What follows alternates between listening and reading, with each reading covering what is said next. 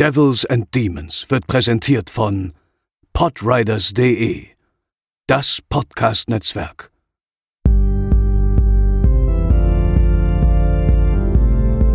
They're coming to get you, Barbara. They're coming for you. Diese Episode wird präsentiert von Deadline, das Filmmagazin, die Fachzeitschrift für Horror, Thriller und Suspense. Jetzt im Kiosk oder online unter deadline-magazin.de. Moin Moin und herzlich willkommen zur 164. Episode von Devils and Demons, eurem Horrorfilm-Podcast. Ich bin der Chris, an meiner Seite befinden sich Pascal. Moin Moin. Und André. Hallo. Und wie ihr ja wisst, bewegen wir uns ab und zu auch etwas aus dem Horrorgenre heraus. Nie so ganz, aber manchmal so ein bisschen. Und äh, das geht dann meistens in Richtung Thriller, weil wir Thriller, ich liebe dieses Wort, lieben. Und ähm, wir hatten ja gerade erst vor kurzem einen Film, nämlich 8 mm, aber davor hatten wir eben auch schon das Schweigen der Lämmer oder The Girl with the Dragon Tattoo. Und heute soll es ebenfalls wieder um einen solchen Film gehen und auch mal wieder um David Fincher. Der hat nämlich Mitte der 2000er den echten Kriminalfall um den Zodiac Killer anhand des berühmten Buches von Robert Graysmith verfilmt und worum es in dem Kriminalfall geht und wie gut der Film das Zeitgeschehen umsetzt, das klären wir nach dem Trailer.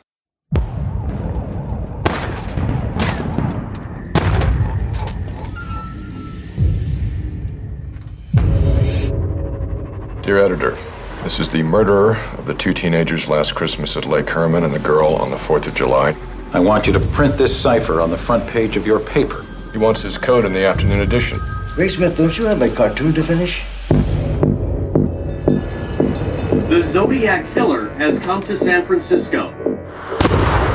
Another letter. School children make nice targets. He gave himself a name.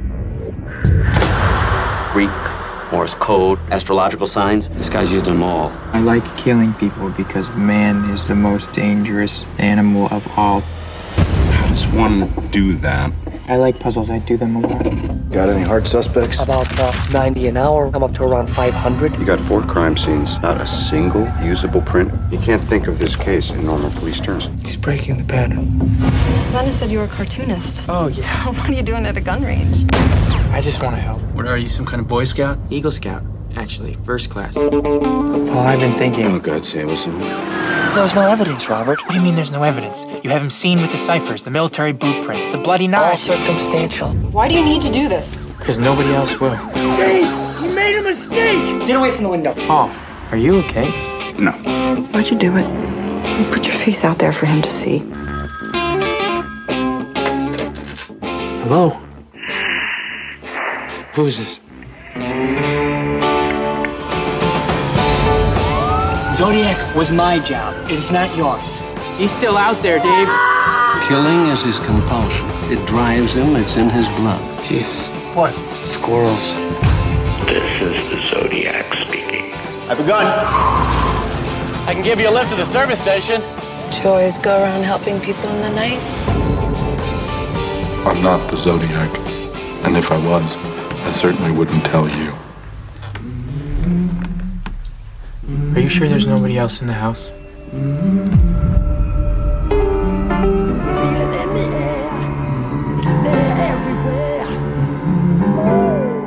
So, kurz die harten Fakten zum Film. Auf Letterboxd hat Zodiac aus dem Jahre 2007 eine Durchschnittswertung von 4 von 5. Auf der IMDb 7,7 von 10. Der Film ist freigegeben ab 16 Jahren. Ihr könnt den aktuell in eurem Netflix-Abo sehen, aber ihr könnt ihn natürlich auch auf der Blu-ray äh, schauen, die tatsächlich eine sehr, sehr gute Bildqualität hat und die sich alleine schon aufgrund des Bonusmaterials lohnt, auf das äh, André und ich später nochmal kurz eingehen werden. Ähm, also da wärmste Empfehlung für, aber wie gesagt, falls ihr erstmal testen wollt, könnt ihr das auch auf Netflix machen. Der Film hat 65 Millionen Dollar gekostet und hat 90 Millionen Dollar wieder eingespielt. Der kam im März 2007 in die US-Kinos und hatte dort vor allem Konkurrenz. Ich habe die schon wieder völlig vergessen. Diese Filme von Ghost Rider. Kennt ihr den noch mit Nicolas Cage? Diese Mhm. Comic-Verfilmung? Oh Gott, ich habe den einmal gesehen, aber nur im Fernsehen Der- sogar, glaube ich, im Free TV. Der, der ging sogar auf Platz war 1 schon- im Box Office tatsächlich. Ja. Das war schon die spezielle Cage-Ära. Ja. Und der hat aber schon eigentlich richtungsweisend, ne? Ich meine, das ist genau das, was Cage heute spielt, eigentlich alles nur noch. Also nur auf einem ich, Budget ich, ich, ich wollte gerade sagen, wenn das schon eine spezielle Cage-Ära war, was ist denn das jetzt für eine Cage-Ära?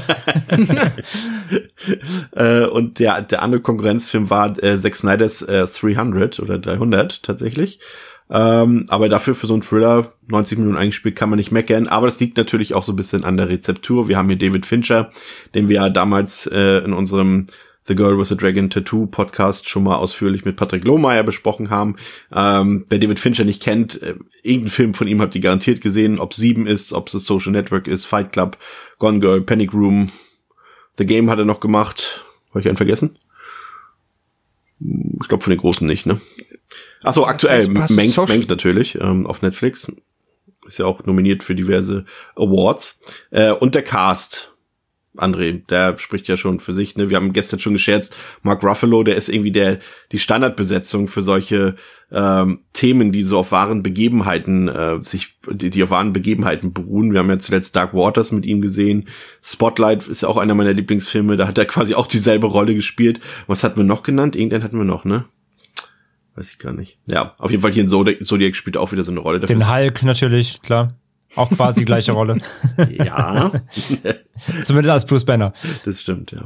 Dann haben wir Robert Downey Jr. an Bord, Anthony Edwards, Brian Cox, John Getz und natürlich, ich habe es jetzt extra nochmal nachgeguckt, es gibt ein äh, Video auf YouTube, ähm, da ist äh, der Schauspieler, den ich gleich nenne, in einer Talkshow zu Gast, in einer Late-Night-Show. Mhm. Und dort geht es um seine Namensaussprache. also bei uns ist er natürlich äh, weitestgehend bekannt als Jake Gyllenhaal, aber tatsächlich ist die richtige Aussprache, das wusste er aber wahrscheinlich selber nicht, ist tatsächlich Gyllenhaal. Schwedisch. Ähm, ich also, werde es so jetzt. Sollten wir ihn heute aussprechen. Wir, wir, wir werden es heute, denke ich mal, bei Jack Gyllenhaal belassen. Rein verständnishalber ist es, glaube ich, am einfachsten. Aber damit wir es einmal richtig ausgesprochen haben und hier kein Hate kommt, ne? Das war, wie, wie haben Sie bei der Sendung mit der Maus gesagt? Das war Schwedisch. War das die Sendung mit der Maus? Ja. Ja, gut. Hatte gerade Geburtstag auch. Glückwunsch, ja. Maus. Glückwunsch. ähm, ja, ähm, ich würde sagen, ähm, um ja, wie, wie ist die Rennfolge am besten? Pascal, entscheid du mal. Jetzt mal on the fly. Wollen wir erst den Inhalt des Films wiedergeben oder sollen wir dir erst den Inhalt des Kriminalfalls wiedergeben? Was macht mehr Sinn?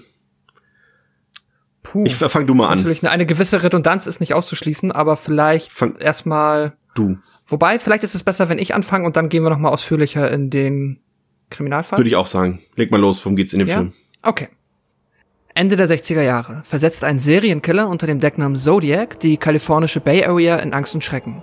Er zeichnet sich dadurch aus, dass er offensiv den Kontakt zur Presse sucht, um sich dadurch öffentlichkeitswirksam zu inszenieren und eben diese Öffentlichkeit mit verschlüsselten Rätseln auf Trab zu halten. Während auf der einen Seite Ermittler wie Detective Dave Toshi versuchen, dem Mörder auf die Schliche zu kommen, macht sich auch die Presse selber daran, Ermittlungen zu unternehmen. Als besonders hartnäckig erweist sich dabei der Cartoonist Robert Graysmith, der auch nach über einem Jahrzehnt erfolgloser Ermittlungen weiter vom Zodiac-Mörder geradezu besessen scheint und jede Spur verfolgt, die er auftreiben kann. Ja, ähm, im Prinzip unterscheidet sich die Filmhandlung ähm, kaum von den realen Begebenheiten, worin die Unterschiede liegen. Das äh, klären wir nachher nochmal so ein bisschen im Detail, aber du hast es im Prinzip schon gesagt. Also bei dem äh, Zodiac Killer handelt es sich um einen Serienmörder, der Ende der 60er Jahre die Gegend um die Bay Area von San Francisco unsicher gemacht hat. Du hast es gesagt, San Francisco, klar Bay Area in Kalifornien und äh, die meisten seiner Opfer bestanden tatsächlich aus jungen Paaren, den er an einsamen Plätzen auflauerte, was der Film auch äh, ziemlich gut darstellt. Ähm, offiziell sind dem Zodiac Killer sieben Menschen zum Opfer gefallen, von denen zwei überlebten. Allerdings kann man durchaus davon ausgehen, dass die Dunkelziffer deutlich höher ist. Also der Zodiac Killer selbst sprach in seinen äh, Briefen und Anrufen von 37 Opfern, aber eventuell könnte es tatsächlich noch viel äh, größer sein, weil es noch sehr viele ähnliche Taten gibt in Kalifornien, die bis heute ungeklärt sind. Ein Teil davon wurde, konnte später Ted Bundy äh, zur Last gelegt werden, aber ein Teil davon ist auch bis heute noch ungeklärt. Und Woher man das alles weiß, ist auch das, was Pascal eben gesagt hat. Der Killer suchte den Kontakt zur Öffentlichkeit. Er schrieb diverse, sehr mysteriöse, zum Teil stark verschlüsselte Briefe an die Lokalpresse. Er äh, unternahm auch Anrufe an einige Beteiligte. Man könnte es schon fast Telefonterror nennen oder zumindest Belästigung auf jeden Fall. Und der Fall wurde auch deshalb eben berühmt, weil er bis heute ungeklärt ist und viele Menschen über Jahrzehnte lang damit beschäftigt waren und jetzt, wie es der Zufall so ein bisschen wollte, das wussten wir ähm, bis gestern auch noch nicht so, äh, dass im Dezember 2020, also erst vor drei Monaten, ähm, das schwierigste der vier Briefrätsel, die der Zodiac Killer der Presse geschickt hat, geknackt wurde tatsächlich. Also der Fall ist immer noch aktuell und in aller Munde und gilt letztendlich auch als einer der größten und bekanntesten Kriminalfälle der USA. Und äh, eng verknüpft ähm, ist der eben mit einigen Personen, die eben in David Finchers Film auch eine große Rolle spielen. Das ist zum einen der Journalist Paul Avery, der hier von Robert Downey Jr. gespielt wird, denn der äh, Karikaturist beziehungsweise Cartoonist und Autor Robert Graysmith, der von Gyllenhaal gespielt wird, und Inspektor Dave Tosky vom San Francisco Police Department, der eben ein Inspektor ist und äh, von Mark Ruffalo gespielt wird. Und als Hauptverdächtiger in diesem Zodiac Killer Fall galt eigentlich für lange Zeit äh, ein Mann namens Arthur Lee Allen,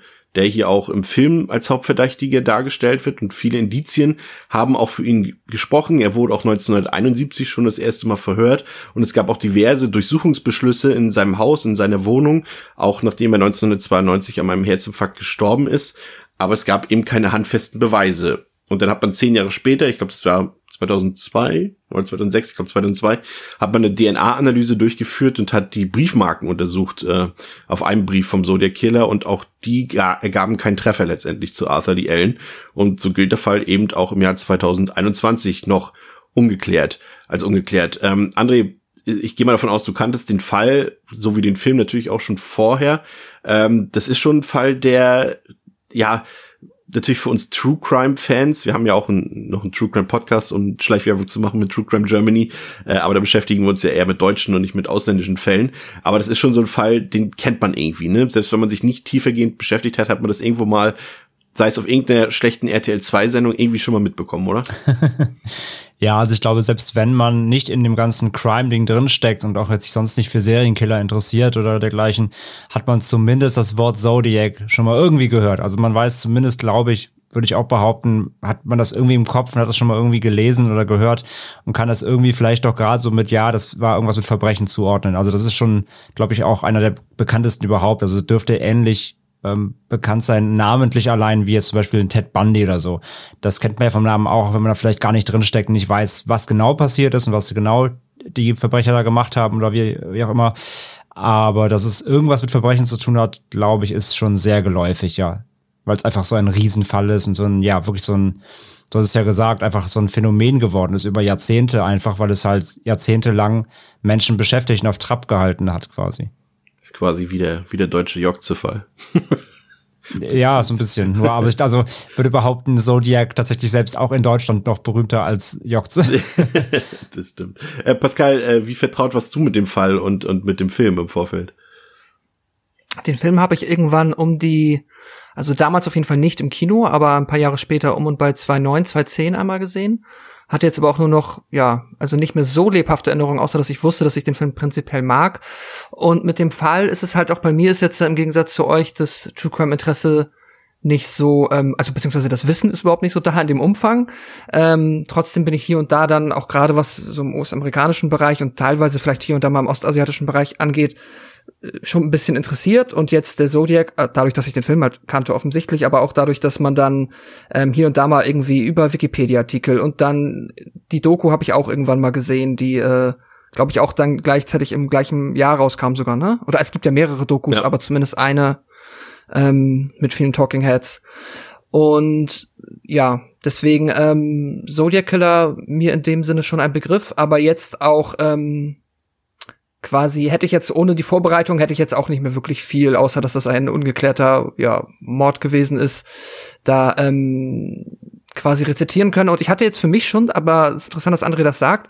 Ich dachte jetzt schon, dass der noch so ein bisschen hinter den äh, den Bandys und den anderen großen großen klingt schon wieder falsch muss man aufpassen den äh, bekannteren Serienkillern steht aber einfach dann durch den Film wahrscheinlich auch noch mal so ein Boost Ja und weil du oder? hier kein du hast ja quasi keinen final geklärten Killer das ist halt der Unterschied zu Ed Gein ja. und Ted Bundy und Charles Manson zum Beispiel dass du hier zwar einen Tatverdächtigen hast aber letztendlich keinen, der verurteilt wurde oder dem man das wirklich ja genau zuweisen kann. Ich glaube, deswegen ist es vielleicht minimal noch unter den eben genannten. Aber zumindest, der, also ich sag mal, die Serienkiller sind bei den anderen Fällen bekannter, aber der Fall ist, sage ich mal, genauso bekannt wie die äh, Taten der anderen. Drücken wir es mal so aus.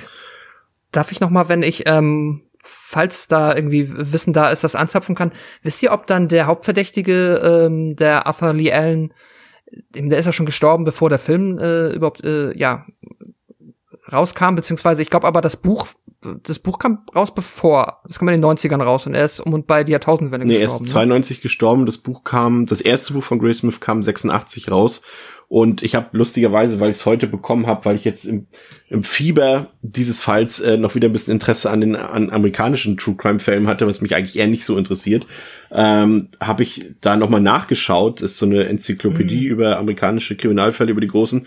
Und da steht drin, dass äh, Gray Smith den Namen ähm, Arthur Lee Allen auch nicht ausschreibt in dem Buch, sondern er gibt ihm das Pseudonym ähm, Robert Hall Star, was so von der Buchstabenlänge ungefähr dasselbe ist, aber er nennt ihn nicht beim Namen.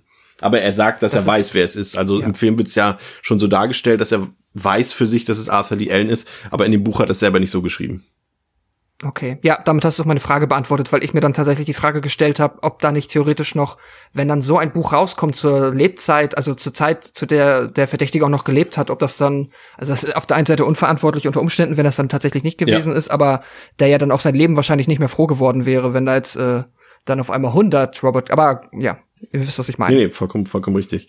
Ähm, der Zodiac-Fall, der stand ja auch für ein paar andere Filme so ein bisschen Pate, und zwar für Bullet und für Dirty Harry, weil die beiden Filme tatsächlich auf ähm, den Detective hier, auf den Inspektor äh, Tosky basieren. Das fand ich ähm, auch durchaus interessant. Also mhm. Dirty Harry ist quasi, sag ich mal, die etwas actionreichere Variante des Zodiac-Falls, wenn man so will. Aber was ich mich interessiert, ähm, sind die B-Besetzung ähm, für gewisse Rollen hier im Film. Da würde mich mal eure Meinung zu interessieren. Das äh, fand ich letztes Mal schon recht interessant.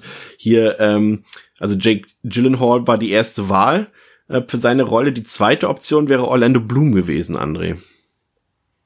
Also für den, für, für, für Grace Smith. Ähm. Und man muss sich vielleicht ein bisschen zurückversetzen. 2007 war Orlando Bloom ja noch nicht der B-Movie-Darsteller, der er heute ist. Äh, kann ich mir, kann ich mir einerseits vorstellen, weil ja die Figur von Gyllenhaal, Gyllenhaal, Gyllenhaal, ähm, weil die, seine Figur ist ja, also der, der, der Karikaturist ist ja ein ziemlicher Weichling erstmal im Film. Also er ist natürlich kein Ermittler, er ist jetzt auch kein, kein Brennpunktreporter, sondern er ist am Anfang ja des Films, lernt man ihn ja nur kennen, dass er einen anderen Job hat ähm, in, der, in, der, in der Tageszeitung da, im Verlag.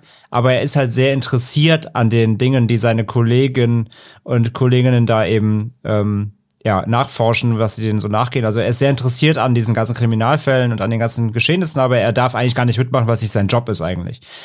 Aber sein Charakter an sich ist ja so ziemlich am Anfang ähm, ja, ich will nicht sagen Weichling, aber er ist halt so ein bisschen, er ist so ein, so so ein bisschen zurückhaltender, ne? eher, eher konservativ und, und jetzt nicht der Haut drauf, so eben wie jetzt auch die Cops und so weiter. Von daher kann ich mir, weil Orlando Bloom ja auch eher so ein weicher Charakter ist vom, vom Typ her, vom Darstellertyp her, ähm, hätte ich mir das vielleicht sogar von, von vorstellen können. Aber spätestens dann in der zweiten Filmhälfte, wenn dann Gyllenhaal selbst auch in Richtung des Ermittlers drängt, weil er hat ja dann quasi seine Profession ja dann so quasi ein bisschen geändert innerhalb dieser Geschichte, auch der wahren Geschichte eben, dass er selber nachforschen wollte, darüber werden wir noch sprechen. Und wenn er dann selber diesen Ermittlercharakter eingeht, da passt er halt einfach wieder perfekt, finde ich. Und also er passt auch vorher, aber dann gerade dieser zweite Part äh, steht ihm wieder sehr gut. Und in diesem als so als als quasi als Hobby-Ermittler hatte ich mir, glaube ich, dann Bloom wiederum nicht so gut vorstellen können. Also seine, so die erste Filmhälfte, den Charakter, der so da einnimmt, dieses zurückhaltende, eher weiche, ähm, vielleicht sogar ein bisschen verweichlichte, das hätte ich mir zugetraut. Den Ermittlerpart, glaube ich, dann, diesen verbissenen, weiß ich nicht, sehe ich nicht so richtig. Da, dafür fehlen auch so ein bisschen die Augenringe, die, die Gyllenhaal hat, die ja auch in, Night, die auch in Nightcrawler hat. Ich glaube, die, die. Ja, wir haben, wir haben ja schon gesagt, ne, also quasi spielt ja die Rolle hier, ist ja quasi so ein Prequel zu Nightcrawler. Das wird dann später aus ihm, ja. Äh, Pascal, äh, Paul Avery, ähm, der, der eigentliche Journalist, der ja zunächst mit dem Fall vertraut ist, der wird ja hier gespielt von Paul Downey Jr. Und ähm, Paul, Robert, Robert Downey Jr. und ähm, ist tatsächlich nur die Zweitbesetzung. Also auch am Set gab es da so ein paar Quälereien. Also Downey Jr. fand immer diese, also David Fincher soll ja ein bisschen, sag ich mal, ein straffes Regent führen am Set und da kam Downey Jr. wohl gar nicht mit klar. Und ähm, die erste Wahl wäre tatsächlich auch äh, für die Besetzung Daniel Craig gewesen. Uh, okay. Das ist interessant, weil ähm, ja, das, also ich finde auch immer Daniel Craig dann tatsächlich so ein bisschen, dadurch, dass er jetzt auch ein bisschen getypecastet ist, glaube ich, oder zumindest in den Köpfen vieler Menschen durch die Rolle des James Bond, äh, generell in seiner Wandlungsfähigkeit wahrscheinlich unterschätzt und natürlich trotzdem Robert Downey Jr. hier auch schon wieder in einer äh, Robert Downey Jr.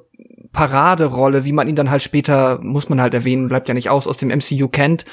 Ähm, Deswegen finde ich es ein bisschen, ich weiß nicht, wie viel tatsächlich hier von der eigentlichen Idee der Rolle des Paul Avery quasi von Robert Downey Jr. übergebügelt wurde mit seiner ähm, ja, so leicht ne? kokettierenden Art.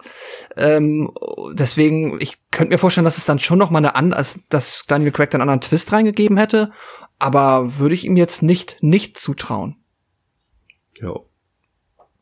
Ja, ich glaube auch. Also das wäre jetzt, also bei bei der bei dem Tausch Orlando Bloom, Jake Gyllenhaal, da hätte ich glaube ich auch so ein paar meine Zweifel gehabt. Aber hier jetzt eigentlich, ob hm. wenn Danny Craig den gespielt hätte, also den traue ich jetzt auch diesem Journalisten problemlos zu. Er hat glaube ich auch schon ein paar so ähnliche Sachen gespielt, aber das hätte, denke ich, auch ganz gut gepasst, aber scheint. Ja, Girl with a Dragon Tattoo ja auch so ein bisschen das Remake. Ja, siehst du, das wäre ja sogar ja. perfekt gewesen, ja. Das ist genau. ja genau die also, Rolle. Ja, also das kann er, das kann er, glaube ich, schon. Wobei ich jetzt auch wiederum hier zum Beispiel hätte auch ein Cop-Meme mit wir memen können. Aber ist ne? Also interessant, also, ne? Jetzt, ja. wo du es sagst, man könnte denken, dass er da vielleicht keine Zeit hat und dafür hat Fincher ihm versprochen, okay, dann spielst du dafür mit, da, da damit in der Hauptrolle. ja, war ja auch Fincher, genau, ja. Ja, ja. interessant, mhm. ja, stimmt. Ja, äh, gehen wir mal so ein bisschen ähm, in den Film hinein.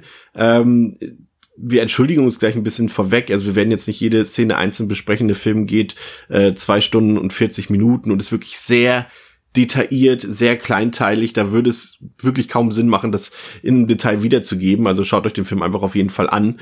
Ähm, aber wir wollen dennoch natürlich auf, auf die wichtigen Sachen alle eingehen. Und ähm, da sind natürlich zum einen erstmal diese drei Handlungsstränge, die du hast, denke ich, etwas weniger beleuchtet. Die werden eher kurz porträtiert, würde ich sagen, sind die Mordfälle selbst die so in, sag ich mal, in fünf bis zehn Minuten Abhandlungen gezeigt werden. Sie werden auch nicht alle gezeigt. Warum das so ist, erkläre ich später noch.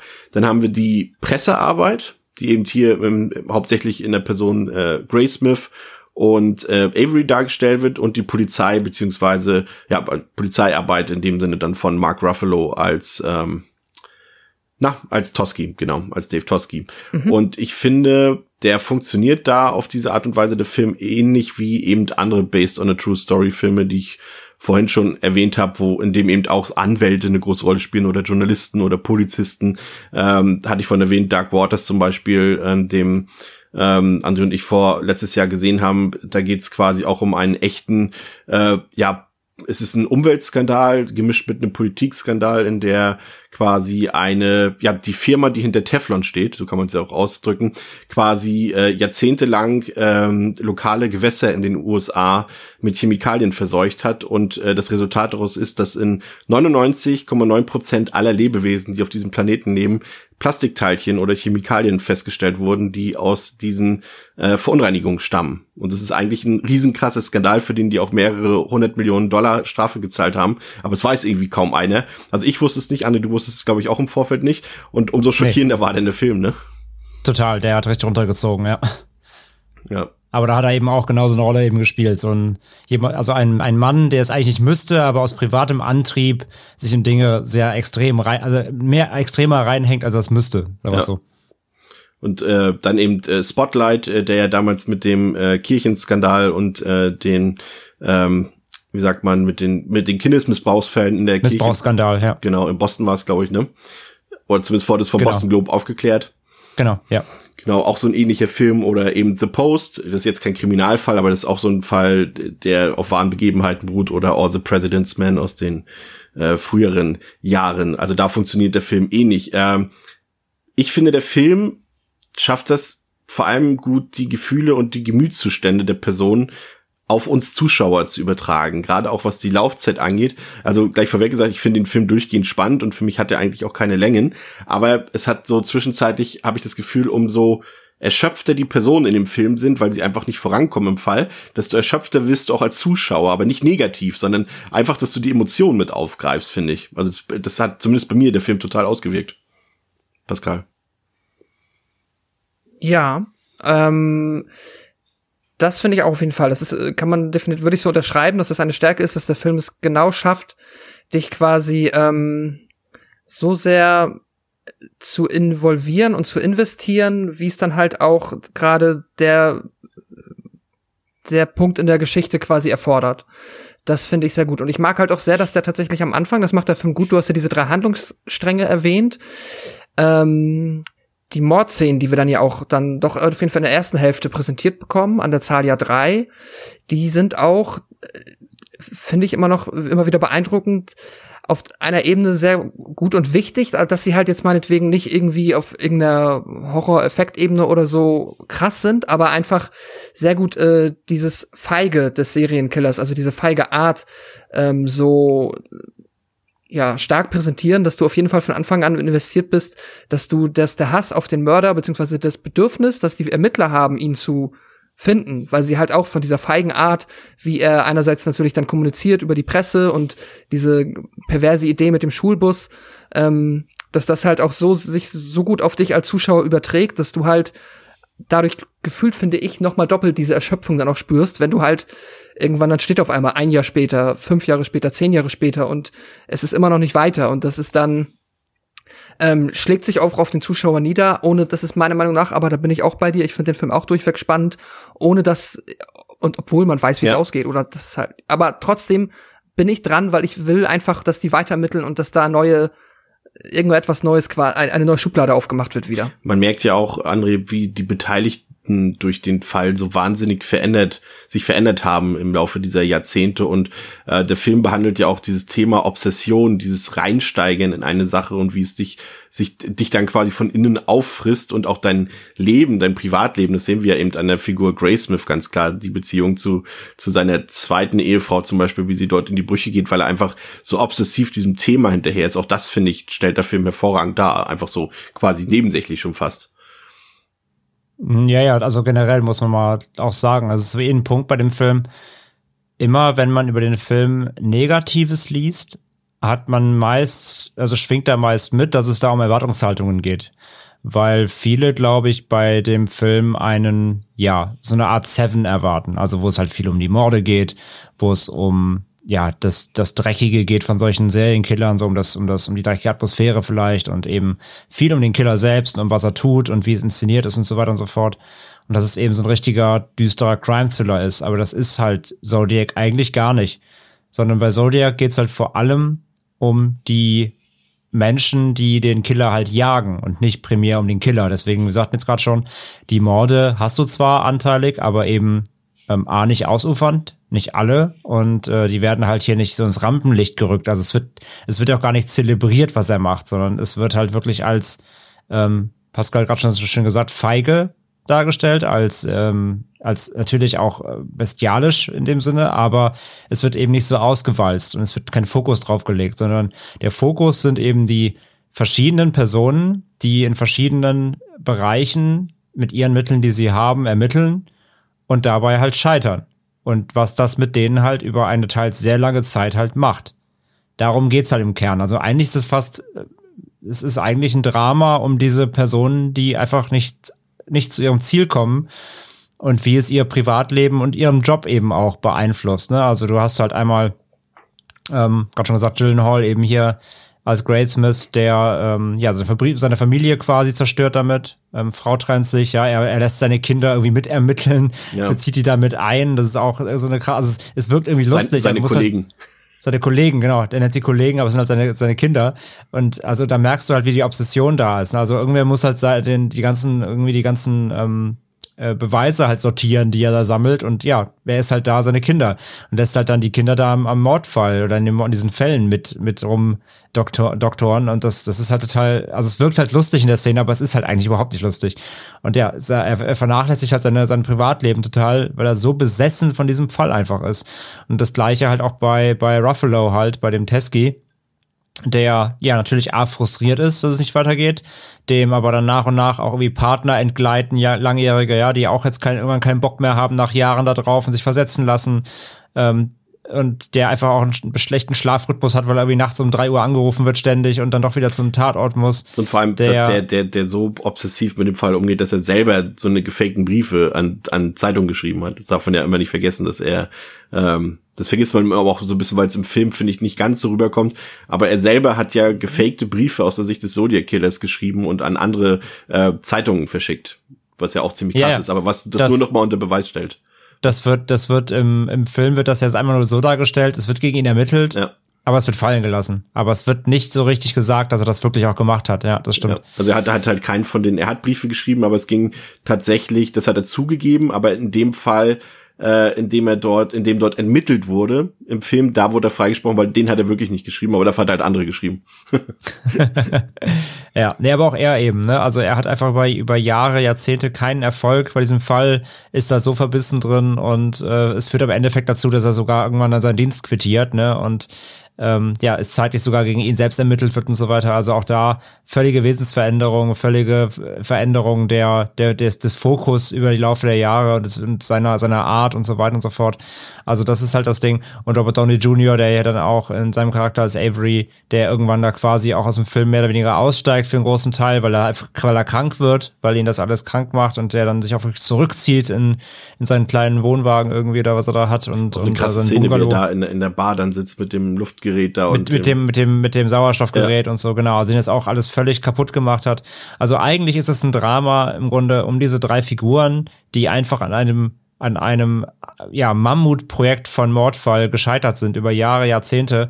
Und das ist der Fokus des Films. Deswegen, ich glaube halt, äh, viele, die dem Film halt, die den Film nicht so gut fanden, im Endeffekt, da ist es viel Erwartungshaltung, weil du eben einfach mittlerweile durch Serienkillerfilme die vergangenen ähm, die ja geprägt haben, da ist der Fokus eben meist beim Killer und bei seinen Taten. Und das ist halt hier über die, die Großteil, äh, den Großteil der Laufzeit ist das hier gar nicht der Fall.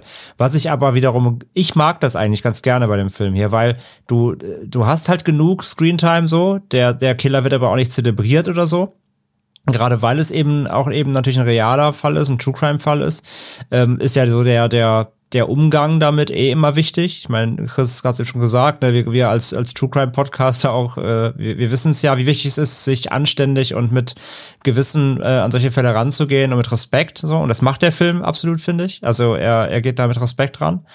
Ähm, und die Sachen, die inszeniert sind im Rahmen des Killers, sage ich ja, sind halt sind schon drastisch und auch nicht unhart. So gerade der erste Fall, äh, gerade der erste Mord auch mit der, wo er die äh, das im Auto dieses Pärchen da zusammenschießt oder auch dann der am, an dem See, wo er das Pärchen fesselt und dann absticht da irgendwie. Das ist schon hart. Aber es ist, wie gesagt, es ist nicht ausufernd, es ist nicht, es ist nicht Exploitation. Und er zelebriert halt den Killer nicht. Und das finde ich halt gut. Ja, und da, da ist, das wäre quasi auch das Thema, auf das ich umleiten möchte. Ich habe nämlich die Frage gestellt, wie, wie authentisch muss so ein Film quasi sein und äh, wie, wie schafft es so, dir quasi mit seiner Vorlage umzugehen? Und da ist es tatsächlich interessant, wie das die Produzenten und auch Fincher umgesetzt haben, weil sie da wirklich vor allem eben sehr akribisch und faktenorientiert gearbeitet haben. Also sie haben nicht einfach äh, wie du schon sagst, einfach nur so ein Thriller gedreht, so 0 auf, also nicht ein 0 auf 15 Thriller, ist Quatsch, aber eigentlich einfach nur so ein Thriller, der auf die Sehgewohnheiten ausgelegt ist, von einigen vielleicht gedreht, sondern sie haben wirklich 18 Monate vor Drehstart, haben sie schon angefangen für den Fall zu recherchieren, sind, haben die ganzen Unterlagen durchkämmt und durchsucht, die, die Beweislage und so weiter. Äh, da waren die Produzenten beteiligt, Fincher selbst beteiligt und ähm, in dem sehr sehenswerten äh, Making-of zum Film sagen sie auch, dass sie eben die Morde und Überfälle natürlich zeigen wollen und auch müssen für die Vollständigkeit halber. Aber sie haben auch gesagt, wir wollen es so umsetzen, dass es eben nicht wirkt wie ein Kill in einem Slasher oder in einem Horrorfilm. Dass es eben genauso nicht wirkt, sondern nur das, was wir auch wirklich nachweisen können, das zeigen wir und den Rest eben nicht. Und das macht er tatsächlich ziemlich gut, finde ich.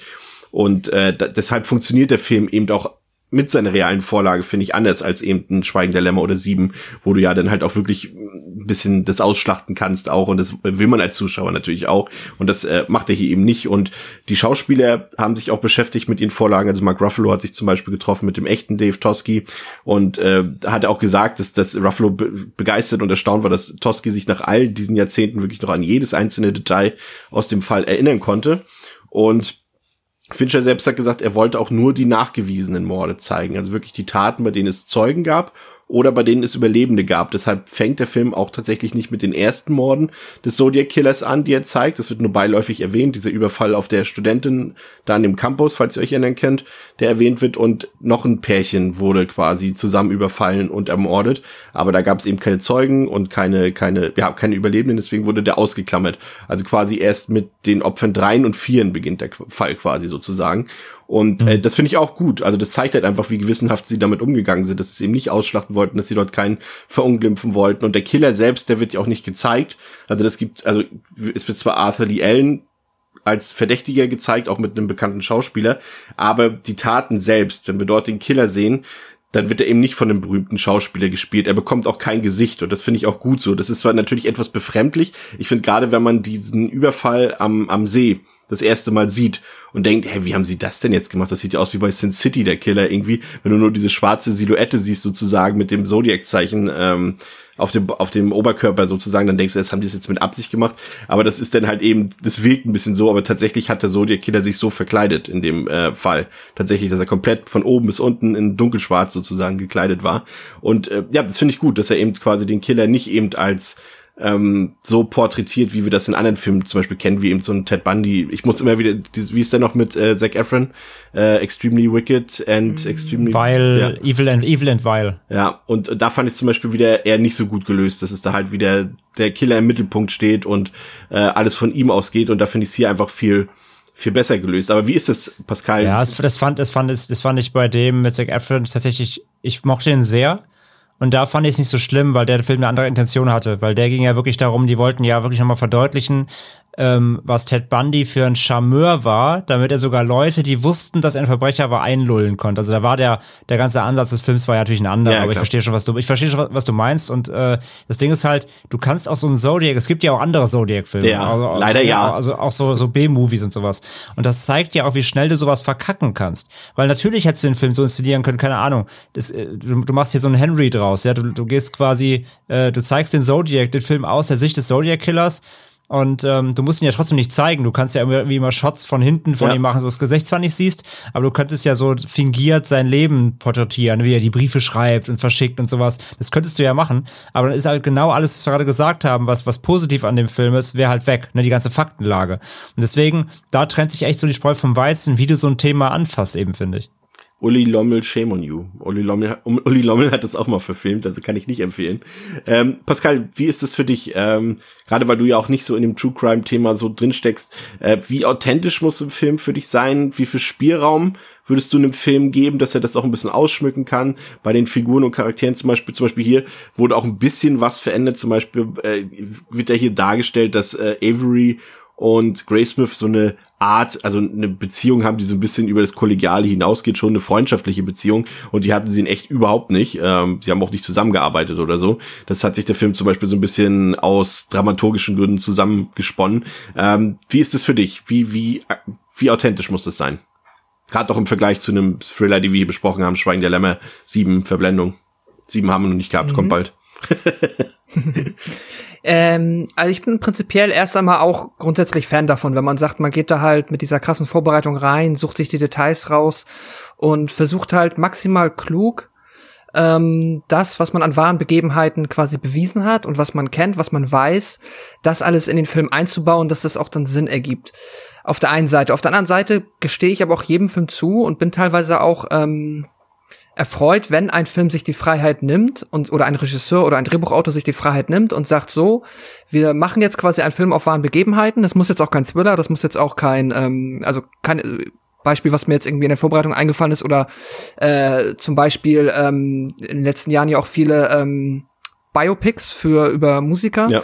Und wenn ein Film dann sagt so, ich gehe damit auch offen um quasi als Film dann. Wir sagen, dann sagen auch in der PR, hey, wir haben uns hier und da ein paar Freiheiten genommen, einfach um dann quasi die Seherfahrung und um den Film ein bisschen dramaturgisch runder zu machen, ohne dass wir jetzt krasse ähm, Meilensteine oder sagen wir mal einfach die, die großen Säulen der Geschichte umgestoßen haben. So, also das Fatalste wäre natürlich hier auch komplett äh, lachhaft, wenn man jetzt halt hier gesagt hätte, jetzt, ja, wir haben jetzt quasi den Killer gefunden, einfach nur damit dann halt der, am Ende quasi der Film ein Ende hat. Das wäre natürlich grandios, äh, das wäre natürlich schrecklich so. Das geht natürlich nicht. Nichtsdestotrotz äh, bin ich, gehe ich vollkommen konform damit, wenn ein Film sagt, so hier, du hast es gerade eben schon erwähnt, ähm, machen wir doch jetzt einfach mal hier ein bisschen mehr ähm, lassen wir die beiden Charaktere mal ein bisschen mehr bonden miteinander, einfach damit da ein bisschen, damit wir da ein bisschen mehr Dynamik reinbekommen zwischen den Figuren und nicht einfach nur einzelne Figuren haben, die nebeneinander existieren, sondern die auch mal miteinander interagieren lassen äh, gehe ich komplett konform mit. Natürlich auch da immer ein bisschen äh, dann in der Verantwortung der Filmemacher mit äh, eventuell noch lebenden Persönlichkeiten halt auch verantwortungsvoll umzugehen. Das finde ich schon wichtig, dass man dann auch jetzt nicht irgendwie, nachher haben die sich in der halt so gehasst und gucken den Film und denken so, wie kann das sein? Ich hasse den Typen. So, und jetzt denken alle, ich war voll dicke mit dem. Es hat natürlich schon immer ein bisschen heißes Eisen. Das muss man wissen, wenn man ähm, äh, ja so einen Film aufzieht. Ähm, trotzdem freue ich mich. Und auf der anderen Seite, der letzte Punkt, den ich dazu machen möchte, ist, dass ich dann halt aber auch schon ein Film, der sich halt dann so einen Fall nimmt und den verfilmt und sagen wir mal jetzt, der sagt so, ich gehe aber knallhart, äh, hangel ich mich an den Fakten lang, es ist keine Dokumentation, es ist ein Spielfilm, es ist im gewissen Maße ein Unterhaltungsfilm, aber ich bleib nur bei den Fakten. Dass ich dann schon auch sag, okay, das kannst du machen, aber ich gehe dann auch rein und sag, wenn mir aber diese reale Geschichte, die du mir real verkaufst, nicht so gut gefällt an manchen Stellen und ich sie langweilig finde, dann finde ich halt auch den Film natürlich automatisch an der Stelle, an der, äh, über diese Strecken halt langweilig und das kritisiere ich dann auch, weil das ist meiner Meinung nach immer so ein bisschen ähm, so ein Joker, der dann von auch vielen Menschen, die halt auch Filme kritisieren, dann gezogen wird, dem mir immer nicht gefällt, wenn sie sagen, äh, du kannst aber den, du kannst aber nicht sagen, dass dir das Ende nicht gefallen hat, denn das war ja echt so, oder du kannst aber nicht sagen, dass der langweilig war, denn das war in Wirklichkeit auch so. Aber es ist halt ein Spielfilm so und ich denke mir dann, wenn du halt diesen realen Film nimmst und der ist an der Stelle langweilig, dann hast du ja, dir vielleicht für die Stelle den falschen Film aus, äh, die falsche reale Begebenheit ausgesucht und ja, das würde, da würde ich halt einem Film jetzt nicht automatisch quasi ähm, so einen Daumen nach oben geben, so du hättest ja nicht mehr daraus machen können, ja, es, wenn das verständlich war, was ich gesagt habe. Das ist ein guter Punkt tatsächlich, finde ich, weil ähm, André, wir haben ja auch äh, zuletzt auch ein paar Dokumentationen gesehen. Netflix ist da ja auch sehr immer vorne mit bei, was diese True Crime Dokus angeht. Man kann natürlich, wenn so wie Pascal es eben gesagt hat, sagen, äh, ja, warum dreht die denn, wenn ihr es so detailliert und so akribisch macht, warum macht ihr denn nicht eben so eine Doku draus, wie eben jetzt zum Beispiel The Night Stalker auf, auf Netflix zum Beispiel, ne? Ja, schon, aber auch da wieder, das ist ja auch wieder, da geht's ja so um Rekonstru äh, Rekonstruierung, da geht's ja um wirklich Zeitzeugen, also der Ansatz ist ja trotzdem anderer. Also, aber er hat auch das, er hat auch den Mittelpunkt auf den Ermittlern. Zumindest der. Ja, das, das, The Night Stalker, ja, das, das stimmt durchaus, auf jeden Fall. Aber trotzdem ist ja, also der Doku fühlt sich trotzdem mal anders an, weil, wie gesagt, da, da geht es ja mehr um, um den wirklichen krassen Realismus ab, äh, abbilden. Und Zodiac, so nah dran er sein will und ist und faktisch, es ist trotzdem ein Spielfilm und das erkenne ich halt, den Unterschied fühle ich, fühle ich trotzdem beim Gucken. Also, wenn ich eine Night Stalker-Doku gucke, habe ich ein ganz anderes Level an, ich gucke jetzt was, als, als wenn ich halt einen Film, trotzdem immer noch einen Film gucke, auch wenn der, auf der, der Fall dahinter real ist. Ja, dann habe ich halt hier Schauspieler, die ich kenne, die das eben verkörpern. Das ist ein anderes Spielgefühl. Wenn ich eine Doku sehe mit den echten Menschen, mit den, mit den Zeitzeugen, mit den rekonstruierten ähm, äh, Tatorten und so weiter, das erzeugt bei mir trotzdem eine ganz andere Art von Zuschauen, des Zuschauens, sag ich mal. Von daher, ähm, ja, verstehe schon, was du meinst, aber sind für mich trotzdem zwei Paar Schuhe am Ende des Tages. Was Pascal sagt, sehe ich trotzdem. Ich, ich verstehe den Punkt so, ja, natürlich. Ähm, ich meine, ein Film sollte irgendwie unterhalten und ich verstehe, wenn man den Aspekt des, also was ich vorhin sagte, so, oder das Chris auch gesagt hat, dass der Film halt versucht, den Zuschauer so ein bisschen mitzunehmen auf dieses, okay, der Fall stagniert jetzt hier und gleichzeitig soll der Zuschauer auch merken, wie es halt nicht vorangeht, so. Natürlich kann das nach hinten losgehen, ne, ganz klar. Das, das, das, das nimmt dann halt nicht, holt dann nicht jeden ab, so. Also mir ging es auch halt so wie Chris. Ich fand den auch durchgehend trotzdem spannend, weil ich immer wie weiter, weitermachen, mitmachen will und, und, und obwohl ich den Fall kenne und weiß, wie er ausgeht, habe ich irgendwie das Gefühl, immer Fincher erzählt mir gleich irgendwas Neues, was noch keiner wusste. So kommt der Film mal für mich so ein bisschen rüber, so gleich holt er noch irgendwas aus dem Ärmel. Aber ich verstehe auch Pascal total, wenn er sagt, so, das ist halt ein, ähm, das ist da eine, eine, eine, ja, ein Feature vom Film, das ihn nicht abgeholt hat, wo er dann einfach auf die Uhr geguckt hat, so nur. Also verstehe ich beides. Das war aber gar nicht so auf diesen Film jetzt bezogen, tatsächlich. Also generell. Allgemein, okay. auf, generell auf die Frage, wie gehe ich so mit solchen Filmen um? Okay, okay. Also, minimal, vielleicht später im Detail im Fazit habe ich so ein, zwei Punkte, wo das ein bisschen zutrifft. Aber das, was ähm, du jetzt, glaube ich, meinst, dass halt in dem Moment, wo quasi die Ermittlungen stecken bleiben, damit habe ich tatsächlich null Probleme. Das hat mir bei dem Fall gut gefallen. Ah, okay, das klang gerade so ein bisschen, als ob das jetzt auch hier eher nee, nee, so. Nee, nee. Okay, okay, nee, alles das klar. war so, das ist so ein grundsätzlicher Abriss über diese Art von Filmen. Hm, nee, verstanden, okay. Also wenn wir eins bei Devils and Demons nicht wollen, dann ist es Twist, deswegen wechsle ich jetzt das Thema. Nein. aber dann, dann hätten wir niemals Hellraiser aufnehmen dürfen. ja, aber, aber, aber du hast einen guten Punkt eben noch genannt genannt, André. Ich finde auch, das macht Fincher tatsächlich wirklich stark oder das Drehbuch macht es stark, ähm, dass zum Beispiel, also wir wissen, kennen ja das Ende des Falls, beziehungsweise das offene Ende sozusagen und trotzdem, wenn zum Beispiel Graysmith ist doch da im Gefängnis einmal zwischendurch und bekommt doch dann mitgeteilt von der einen Frau, ich weiß leider nicht mehr, wer sie war. Linda, glaube ich, also heißt die, das ist Linda. Ja. ja äh, bekommt sie doch dann quasi, nee, nee, der heißt nicht, nicht Philipp oder so. Und dann, er geht mhm. dann draußen und sagt, Lee heißt er. Lee, genau so heißt er. Und dann denkst du, oh, da geht auf einmal so die, so auch bei, bei Grace so die Sonne auf einmal auf. Krass, das ist genau die Information, die ich brauchte. Und du weißt als Zuschauer eigentlich, okay, das führt trotzdem ins Nichts, aber trotzdem mhm. freust du dich mit, so. Ja, denkst du, ah, endlich, nicht nur Clou, ja. weiter geht's, ja, ja. stimmt. Das macht er schon, macht er schon clever. Ähm, lass uns mal ein bisschen auf ein paar erinnerungswürdige Szenen im Film eingehen. Wir haben auch schon ein paar angedeutet. Da sind natürlich zum einen, ähm, die nehmen wir mal vorweg, eben genau diese Mordsequenzen, die wirklich alle, ja wie gesagt, spektakulär sind sie in dem Sinne gar nicht, aber sie sind grandios irgendwie gleichzeitig wieder inszeniert. Allein die, die Eröffnungsszene mit dem jungen Paar, was sich da quasi auf diesem Lovers Lane Hügel dort äh, trifft, um ein bisschen rumzumachen dort und dann anschließend der, der Zodiac Killer quasi von hinten an sie heranfährt, aussteigt und ja hinrichtet sozusagen. Also der, der junge Mann überlebt da ja äh, das Ganze zum Glück. Ähm, auch, auch genial gemacht übrigens, dass der Film mit ihm beginnt und auch mit ihm endet. Fand ich auch ziemlich smart gelöst. Ähm, aber das ist schon ziemlich krass, äh, krasse Szene auch. Und das ist halt wieder das Interessante. Wir haben eben ähm, gesagt, das sind eben keine Horrorfilm-Kills. Dementsprechend sind sie in dem Sinne, so was, was jetzt so Splatter und Gore angeht, worüber wir ja sonst hier reden, die spielt ja überhaupt keine Rolle hier. Und trotzdem wirken diese Taten, die hier zu sehen sind, trotzdem unfassbar hart, ne? Zum einen natürlich, weil wir wissen, dass sie wahr sind und so geschehen sind, aber sie wirken auch einfach so, kühl und so gewissenlos und so, ja, wie drückt man es aus, André? Ja, so, ne, ja, die, die, Inszenierung ist halt, ist halt ge gekonnt kalt, genau. Sie ist halt, sie ist stilsicher. Sie ist so stilsicher, dass es unangenehm wird. Weil, weil Fincher einfach diese, dieses Händchen für, also ist es egal, ob das die erste Szene im, im Auto, die halt im Dunkeln stattfindet, oder später die im helllichten Tag quasi an diesem See, beide sind auf ihre Art gleich unangenehm allein, also bei dem, bei dem, bei dem ersten, das ist ja der einzige, sag ich mal, Horrorfilmaufbau, den du so ein bisschen ja. hast. Er fährt ja erst ran an sie, fährt noch mal weg und kommt ja dann wieder. Und ähm, er leuchtet ja dann so mit der Taschenlampe ins Fenster und der, der junge Mann, der das dann überlebt auch, der denkt ja, das wäre die Polizei. Ja weil er denkt ja, sie, sie werden kontrolliert und macht sogar das freiwilliges Fenster runter. Das erzählt er auch in dem, in diesem, in dieser Doku, ähm, die auf der Blu-ray drauf ist. Das finde ich halt so krass. Hast du verstanden, halt, ja? wow, Chris.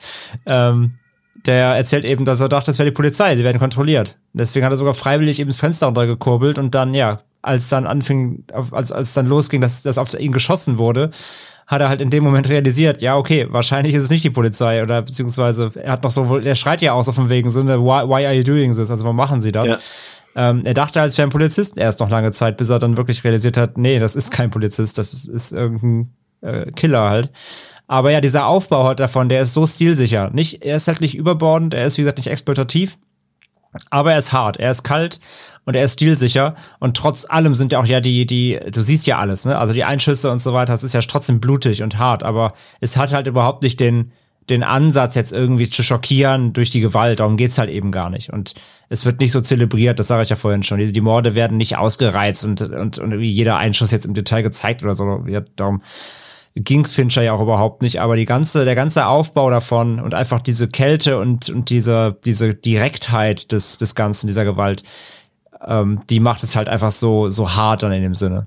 Und dann gibt's ja diese, gibt's ja den, hast du eben schon angesprochen, eben den Überfall quasi äh, bei helllichtem Tageslicht auf dieser Insel am Strand dort, ähm, als ein junges Paar überfallen wird vom Zodiac Killer, äh, Pascal. Und das ist, ich fand's wahnsinnig krass, wie spannend und wie gruselig so ein Überfall bei helllichtem Tageslicht dargestellt werden kann, ne? Wie da einfach diese schwarze Silhouette vom Zodiac Killer dort zu sehen ist und wie auch mit ihnen redet und, und dieses ganze Gespräch, das ist einfach so richtig schaurig, obwohl die Sonne brütet, das sind bestimmt 30, 35 Grad in der Szene quasi und äh, ich weiß nicht, ich fand das richtig unheimlich.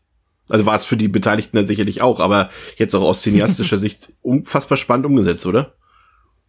Ja, auf jeden Fall. Hier merkst du halt einfach auch, äh, wie gut Fincher das ist, darin ist, ähm, solche Szenen halt spannend und wie du gesagt hast, unheimlich einzufangen. Und das ist halt auch dann tatsächlich für den Film, denke ich, ganz gut, dass dann der hat trotzdem noch diese Momente hat, natürlich dann jetzt halt hier in wesentlich äh, ja kleinerem Umfang, aber wenn du halt dann siehst, wie die Kamera sie zeigt dann so Richtung Bäume, du siehst da hinten jemanden kommen, du kannst es dir Zuschauer eh denken, was jetzt demnächst passiert, dann guckst du wieder hin, siehst und äh, ist ja gut da drin, dass du halt okay, ja, er ist gerade hinter dem Baum ähm, und dann auf einmal steht er halt vor ihnen und äh, ja, die ähm, das ist tatsächlich halt auch für den Zuschauer, der weiß, was passiert, dadurch, dass die beiden ähm, die beiden Charaktere, die es dann nachher betrifft, das noch so ein bisschen, oder zumindest der Mann da immer so, so fleißig am Leugnen ist und dann äh, quasi es relativ lange dauert, bis die den Ernst der Situation anerkennen, auch einfach noch einmal unangenehmer, weil man halt den dann quasi, man, es, es ist äh, tatsächlich ja auch dann wahrscheinlich wirklich, es sind ja reale Begebenheiten und die, wir sind ja relativ akkurat dran. Ich ärgere mich dann als Zuschauer auch immer so mit, weil ich denke, ah, einfach nach, also das sieht doch aus, als könnten die einfach nach hinten runterspringen, irgendwie ins Wasser oder einfach fliehen. Aber sie haben, es ist ja nicht so, dass sie von Anfang an quasi hoffnungslos unterlegen wären, wenn sie wüssten, was auf sie zukommt. Das finde ich einerseits so unangenehm. Ja, sie unterschätzen die und Situation. Das gleiche bei, ne? Ja, genau, sie unterschätzen die Situation und auch bei der ersten Szene. Stell dir mal vor, weil wir sehen ja im Auto, wie dann, ähm, äh, ich glaube, Diane heißt sie. Diane sagt dann, ja schon immer Mist und sie weiß ja offensichtlich, und erfahren wir später auch, sie weiß, sie kennt ja den Mörder tatsächlich. Und wenn sie einfach in dem Moment gesagt hätte, wer der Mörder ist, dann hätte der Mensch, der es ja, der überlebt hat, dann das ja gewusst und dann wäre alles quasi schon sofort gelöst gewesen. Das ist schon, ähm, ja, äh, es ist schon super spannend und unangenehm gleichzeitig, weil man halt bei allen Szenen immer so kurz davor ist, dass es halt auch theoretisch ja zur Überführung hätte führen können, weil der Mörder jetzt auch nicht so fiktiv genial überklug ist, dass er es halt quasi denen keine Chance gibt. Zumindest bei den Ausübungen der Taten selbst nicht, wie er denn natürlich im, genau. im, An, äh, im Anschluss umgeht mit der Sache natürlich schon. Aber ich finde auch, also ich muss sagen, also ich habe ja wenige Szenen, die mir heute noch irgendwie Angst einjagen, aber diese Szene, wie der komplett in schwarz gekleidete Zodiac Killer auf das junge Pärchen dazukommt, einfach durch dieses hohe Gas dort, äh, das macht mir Angst, die Szene, muss ich sagen. Also das ist, ist, mhm. ist durchaus beeindruckend. Und äh, das ist ja auch nicht die letzte Szene. Ich äh, erinnere an die Szene, in der äh, der Zodiac Killer die eine Frau mit dem Baby, nee, er fährt bei denen mit, ne? So war das? Nee.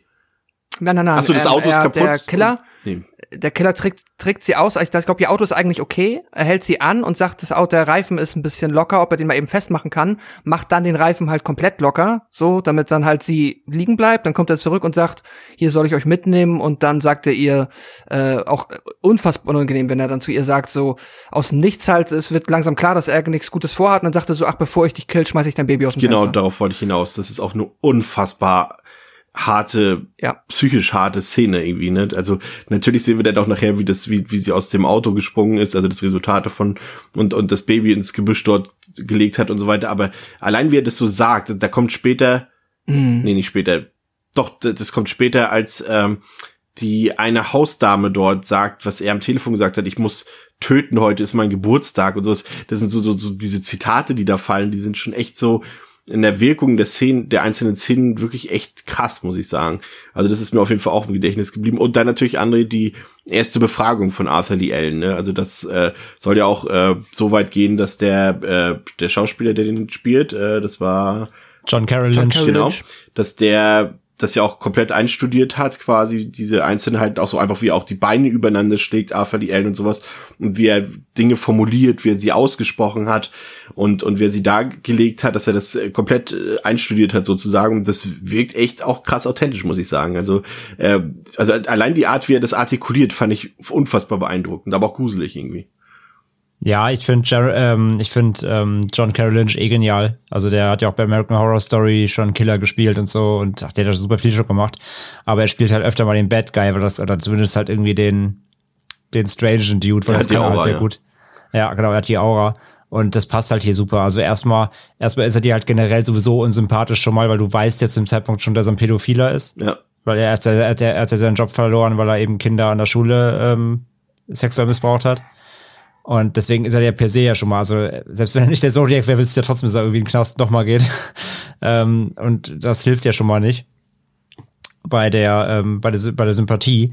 Und dann eben die, ja, die kleinen Hinweise, die eben die Polizei bisher hat, die sich dann so während dieses Gesprächs halt immer weiter verdichten ja auch, ne? Also allein mit der Uhr dann, ne? Dass das dann äh, Tuski ja dann die, ähm, die, ähm, äh, äh, Toski die die Uhr Uhr sieht und hier kann ich mal die Uhr kann ich mal die Uhr haben sieht super aus und er dann so widerwillig ihm die Uhr gibt und dann guckt er halt drauf und dann ist es halt ja hat er ja vorher schon diese ähm, die, diese, diese Werbung gefunden, dass es ja nur einen Uhrenhersteller gibt, der Zodiac irgendwie heißt ja. und der sogar das Zeichen hat und so, ne? Und genau die Uhr hat er halt an. Und äh, solche Sachen, so, so klein, so ganzen kleinen Feinheiten, die da so ja, nach und nach Alibi, rauskommen. Ne? Ja, mein Nachbar kann das äh, bezeugen, aber der ist leider gestorben letzte Woche. Und, ja, genau. Und, und, und ach, das Blut in meinem Auto. Nee, was war das? Nee, genau, das, ich hatte ja, genau, wo sie meinen so, ja, aber äh, nach dem Mord wurden, ähm, wurden blutige Messer in ihrem Auto gefunden. Ja, damit habe ich äh, Hühner, Hühner getötet, die ich dann essen wollte. Ja. Also, äh, das, das, was sich da so nach und nach zusammen ergibt, da bist du halt schon so, ja, jetzt, jetzt nehmt ihn halt fest, so. aber es geht halt nicht, weil es halt alles nur Indizien sind, keine festen Beweise. Und das ist, das macht so wütend einfach nur und ja, absolut. Also du weißt es ja nicht, aber es ist, aber alle, alles spricht halt dafür so, alles einfach und sie können halt nichts machen. Ich fand. Darf ich auch ja, mal mach, kurz zu der Szene ansetzen, weil ich liebe die Szene und äh, es ist äh, genau wie ihr sagt, halt einer, einerseits finde ich halt John Carroll Lynch, der macht das auch fantastisch. Der hat es, äh, die Aura, wie ihr sagt, er kommuniziert das auch über den Blick so gut. Auch später in der zweiten Szene, wo man ihn dann nochmal sieht, auch einfach, er hat dieses, er bringt so gut rüber, dass ich halt mir immer unsicher bin, ob der sehr dumm oder sehr intelligent ist. Und halt dabei aber auch einfach offensichtlich, äh, ja, irgendwie krank und hat natürlich auch noch ähm, ja unfassbar böse. Das ist genial und genau das, was du sagst, wie, äh, er legt ja auch die ganzen Fakten dann einfach selber offen. So, sie haben ja nicht mal, die hatten ja nicht mal die ganzen Infos zu dieser Zeit der Befragung. Und wenn er dann von diesen blutigen Messern spricht, die, das bringt er ja selbst auf den Tisch. So, die haben ja, ja. gar nicht ihn darauf, dazu gefragt. Er sagt halt selbst so, ja, und die Messer auch nicht. Und, die, und du siehst in den Blicken der Ermittler so, Ach, stimmt, ja, okay, Wobei die ja schon irritiert also sind davon, halt dass er überhaupt schon befragt wurde, ne? Ja, also das, deswegen ist die Szene so cool, weil es wirkt so, als ob sie da hingehen und sagen, mal gucken, ob er, ob wir vielleicht ein bisschen irgendwie ähm, so die Faktenlage verdichten können. Und dann haut er da halt einfach quasi raus. Aber gleichzeitig habe ich immer dann das Gefühl, aber er ist, er hat auch so ein Selbstbewusstsein dabei und lässt sich quasi nicht so komplett äh, von der Rolle kriegen, als ob er sich trotzdem hundertprozentig sicher ist, dass er damit durchkommt. Ich fand es auch, auch krass, ja. wie er denn, ich weiß nicht, welches der Indizien das war, die er dort verraten hat. Ich glaube, das war das sogar mit dem Nachbarn. Ja, hier, äh, ich habe ein Alibi, mein Nachbar hat mich da und da gesehen.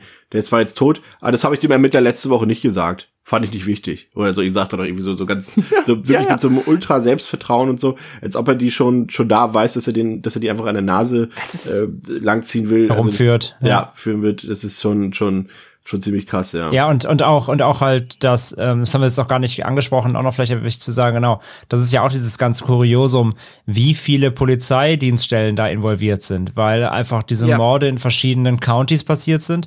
Und das heißt, es liegt in verschiedenen Zuständigkeiten. Und wie oft es dann dazu kommt, auch hier wieder, weil du gerade sagst, ne, von wegen so, oh, die, die erfahren dann quasi, als sie da sitzen, erst, ach, der wurde schon befragt, aber von einem anderen County eben, weil das eben Morde waren, die woanders passiert sind.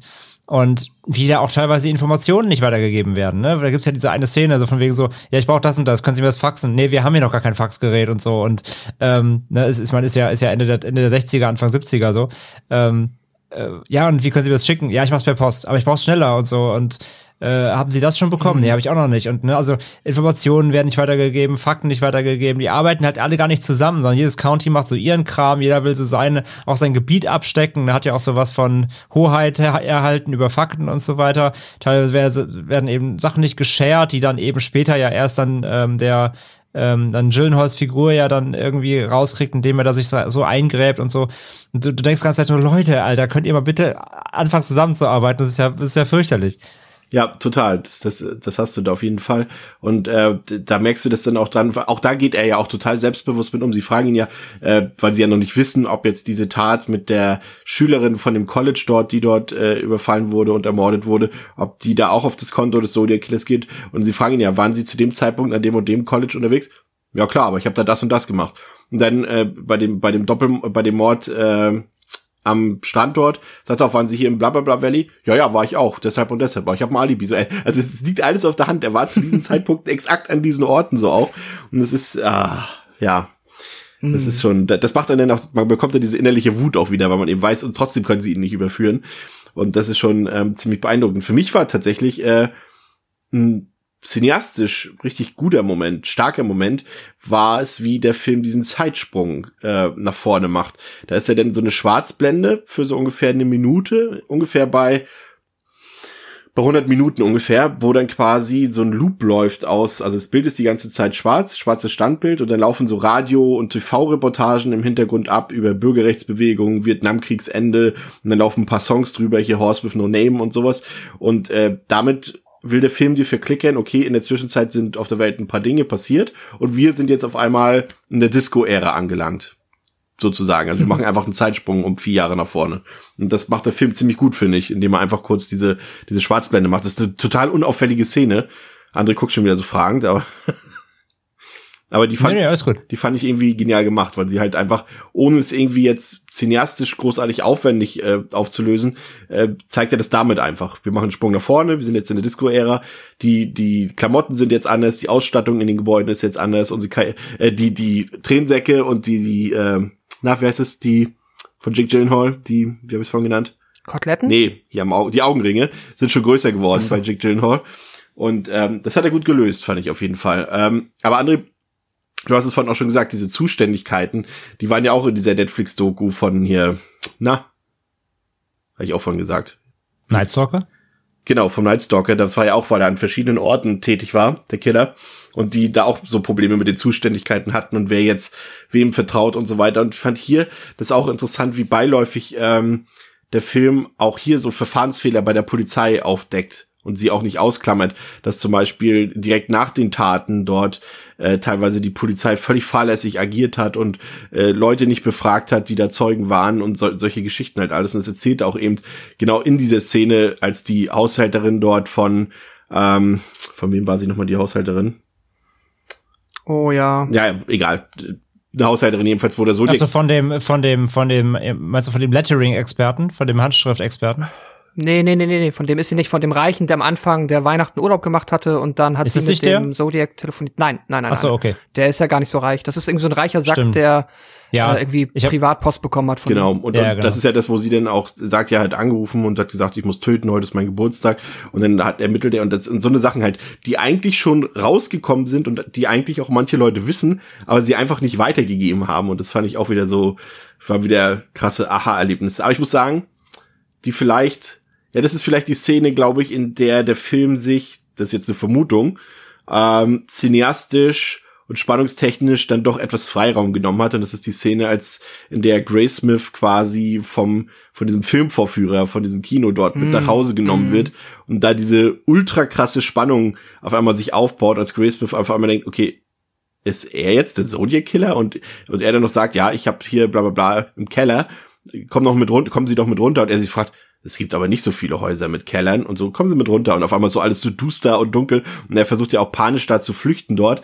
Oh, pff, ich, also da muss ich sagen, da ich auch ein bisschen, äh, war ich wieder ein bisschen schwitzig unterwegs, als die Szene wieder kam. Aber ich glaube, ist ja, ist ja auch nicht ohne Grund. Ich meine, es geht ja darum, ähm, dass, jetzt will wieder der Handschrift wieder, also ein der, der, der Hauptermittlungspunkte ist ja die Handschrift eben aufgrund dieser Ja. vielen Briefe des Zodiac Killer, Zodiac Killers, wobei ja auch nicht alle von dem Richtigen sind. Wir haben eben schon gehört, ne, der, der Polizist hat welche geschrieben, aber es gab ja auch viele Trittbrettfahrer, die auch Briefe Ja. geschrieben haben. Das heißt, man wusste irgendwann gar nicht mehr, welcher ist eigentlich der richtige Zodiac Killer und wer ist Nachmacher und so weiter. Und äh, jedenfalls, er ist ja dann mit diesen, ähm, diesen Plakaten da, weil der der Lee ja in diesem Kino mal gearbeitet hat und jemand hat ihm gesagt, er hat halt diese Plakate handschriftlich beschrieben und deswegen ist er ja da. Genau, und da in hat doch Moment, diese, diese Kausalität mit diesem Most Dangerous Game Film, ne? Das ist Genau, genau. Genau, Most Dangerous Game und dann geht er eben zu diesem, diesem Kinovorführer, wo der Lima gearbeitet hat. Und dann sagt der Kinovorführer ja so, nee, nee, nee, nee, die Plakate hat er nie gemacht. Die hab ich alle gemacht. Ja. Und dann ist er so, Oh. oh, oh fuck, oh fuck, oh fuck, genau. Aber du als Aber das- Zuschauer aber auch. Du denkst auch, oh fuck, oh fuck. Das oh meine ich ja, das meine ich ja, ne, genau. Und das, und das Ding ist halt, die Szene löst er aber auch nicht richtig auf. Ja, doch schon. Also er lässt ihn ja raus. Ja, ja, klar, natürlich, in dem Sinne dann schon. Aber trotzdem ist es natürlich weird, ne? Wenn er sagt, okay, die Handschrift, äh, bei der Ermittlung kam raus, die Handschrift dieser Plakate war bisher das nächste, was an, an, den, an den Briefen dran war. Und dann sagt der Filmverführer, ich habe die gemacht, ne? Also ist ja, Ja. das, das wird ja, also ja, wird ja auch nie genau dann beleuchtet so, aber ja. Aber ich finde auch, der Film lässt es ja zumindest auch nicht so erscheinen, als ob diese ganze Handschriftnummer, auf der reitet der Film ja schon ordentlich rum. Und ich hatte jetzt auch nie zu irgendeinem Zeitpunkt das Gefühl, dass das jetzt, auch wenn das nicht, also nicht, nicht ernst zu nehmen ist, aber auch kein DNA-Test. Und auch dadurch, dass der auch teilweise einmal von äh, Toski versucht wird, quasi zum Protégé von dem äh, Sherwood war das ja, der alte Handschriftexperte zu gehen, um quasi einfach hier, du machst doch auch Handschrift, gib mal eine andere Meinung als dein Chef, so nach dem Motto. Ich brauche jetzt irgendwie, ich brauche einen Durchsuchungsbefehl. Und am Ende klappt das ja sogar irgendwie. Also es ist schon, mh, ich finde das irgendwie, ich, ich finde trotzdem die Spannung in dieser Szene war krass und das war auch super auf, äh, super ja, ja, aufgebaut. Die Spannung war der Hammer, diesem, ja. Es gab ja, mit dem, gab mit dem ja, Rick Marshall, aber es gab ja damals ähm, zu DDR-Zeiten ähm, auch so einen berüchtigten Fall, den Kreuzworträtsel-Mord. Äh, ähm, haben wir auch bei True Crime Germany besprochen, falls ja jemand hören will. Ähm, da ging es darum, dass ein kleiner Junge entführt und getötet wurde von einem Kinderschänder und dass der die Leiche des Kindes dann in einem Koffer gefunden wurde an einem Bahngleis und in diesem Koffer waren dann eben die Leichenteile von dem Jungen äh, zu finden, aber eben auch gelöste Kreuzworträtsel. Und man hat dann auch anhand dieser äh, Kreuzworträtsel, anhand der Schriftproben versucht dann eben den Täter zu finden und hat dann irgendwie von zigtausenden Leuten aus Leipzig sozusagen Schriftproben genommen und sowas alles. Also das hatte mich auch so ein bisschen irritiert, dass sie da also das ist jetzt nicht Kritik am Film, sondern irgendwie so ein bisschen, nenne ich es mal, Kritik am, an, an den wahren Ermittlungen, dass sie da, soweit ich weiß, nicht so mitgearbeitet haben. Fand ich ein bisschen seltsam irgendwie, aber ja. Ja, weil die wahrscheinlich auch, ich weiß nicht, vielleicht einfach da in den USA nicht so eine Art Datenbank hatten. Also das zeigt der Film dann ja, hatten wir jetzt ja schon erwähnt, wirklich nee, sehr gut, die haben, die haben, du hast ja die Schriftprobe jetzt quasi, obwohl die Schriftprobe Ja. ist ja Quatsch, weil das ja, doch, das hat, war ja handgeschrieben. Und dass sie dann quasi Leute eingeladen haben oder Leute vor Ort sogar unangekündigt zu Hause besucht haben. Hier gibt man eine Schriftprobe ab, schreibt uns mal diese fünf Sätze ab. Da brauchst du ja Mhm. erstmal keine Kartei für. Nee, das stimmt, das Ne? kann sein. Aber- Weil ich jetzt mich auch wieder frage, ob dann, ich meine, dann hau ich natürlich die krasseste Sauklau raus. Aber keine Ahnung, ich steckte auch jetzt in dieser, wie das funktioniert mit der Handschrifterkennung nicht so drin. Vielleicht kann man das ja auch nicht so Ja. gut verstecken. Naja, ja, ist mir nur aufgefallen. Ähm, das ist auf jeden Fall eine sehr, sehr krasse, spannende Szene. Und da habe ich auch so ein bisschen, das habe ich jetzt auch nicht ganz nachlesen können, inwiefern das jetzt stimmt, weil das natürlich auch irgendwie ein krasser Zufall ist, ne, dass der Lee dort, äh, Lee Allen dort gearbeitet hat und das ausgerechnet sein Chef sozusagen denn auf einmal diese Handschrift hat. Das war, Darf fand ich ich sehr zufällig irgendwie so ein bisschen und ich bin mir da, lege ich jetzt keine Hand für ins Feuer, aber ich fand, das war schon sehr ausgedacht, wirkt auf mich. Diese Naja, vor allem, es, es gab ja keine Zeugen im Sinne. Das Ja. muss ja dann, das kann ja nur von, von Grace Smith selbst dann stammen, Ja. halt, dass er das so erlebt hat. Und das muss man halt dazu sagen, Pas bevor Pascal, Entschuldigung noch kurz, äh, dass halt Gray Smith sich auch in seinem Buch und generell bei seinen Recherchen und Ermittlungen im Laufe der Jahrzehnte auch sich in gewisse Dinge auch reingesteigert hat. Also das merkt man auch, ich habe da auch noch ein bisschen nachgelesen. Er hatte auch irgendwelche okkulten Morde, hat er dem Arthur Lee Allen noch zuschreiben wollen und, und irgendwelche mit ganz vielen Ritualen und mit Mond, Mondwechseln und hier all so ein Kram. Und das äh, war dann schon auch sehr obsessiv, was wir vorhin schon gesagt haben. Und da war mit Sicherheit auch sehr, sehr viel Quatsch dabei. Und da ja nun mal dieses Drehbuch auf dem Originalbuch von Gray Smith basiert, äh, gehe ich mal davon aus, dass deswegen die Szene im Film drin ist. Du wolltest was sagen, Pascal? Ja, ähm, äh, jetzt auch nicht irgendwie, äh, aber vielleicht habe ich es auch falsch verstanden, aber der im Kino war doch dieser Rick Marshall. Da ging es doch eine Zeit lang gar nicht mehr um den Lee. Oder? Habe ich das jetzt nicht auf dem Schirm? Da geht's ja um den Typen, der dann den Tipp quasi per Telefon erst an Graysmith und dann an den Sherwood gegeben hat, dass ja dieser Rick Marshall das ist und der arbeitet in dem Kino. Und ich habe auch, glaube ich, geguckt. Achso, André hat dem gesagt, Zodiac dass Lieder Killer- gearbeitet hat. Achso, ich glaube, ihr hattet das. Ja, okay. Aber nee, nicht, äh, weil ich mir jetzt auch ehrlich gesagt nicht sicher war, ob das dann doch der gleiche ist, aber ich glaube, das sind schon zwei Personen, ne? Das sind zwei verschiedene, ja. Ich glaube, nee, du hast recht, da war es dieser Rick Marshall. Ja, du hast recht. Das war der, äh, den hatte ich gleich auf dem Schirm gehabt, genau. Sag ja so viele Namen und, und Indizien. Ja, Ich meine, Grace Ähm, Schlussfolgerung genau. war ja auch, dass ich es auch zwei, zwei Killer geben könnte, ne? War auch eine Vermutung. Ja. Okay, legen wir uns mal jetzt nicht hier ins, ins, ins, ins feuchte Wasser. wow. Äh, aber äh, ja, also wer genaueres zu dem Fall wissen will, der sollte es selber nochmal nachlesen. Ähm, was mich an dem Film vor allem beeindruckt, ist es, wie der Film den Zeitgeist einfängt. Also das ist ja wirklich das, was ich liebe, was für mich eben auch Kinomagie so ein bisschen auszeichnet, wenn du so einen Film hast, in den ich mich reinlegen kann. Weil alles an dem Film wirkt authentisch, wirkt vom Zeitgeist her absolut nachvollziehbar und ich fühle mich einfach wie in dieser Welt, in die der Film spielt, gefangen sozusagen im positiven Sinn. Also ich bin einfach mittendrin und ich finde, Zodiac gehört da auch zu und da haben, das ist natürlich auch kein Zufall, also die haben sehr viel Research dort äh, betrieben und man hat ja eben auch, was ich vorhin gesagt habe, in den Originalunterlagen des Falls recherchiert. Es trägt, zum Beispiel das äh, erste Mordopfer, Diane war glaube ich ihr Name, ne?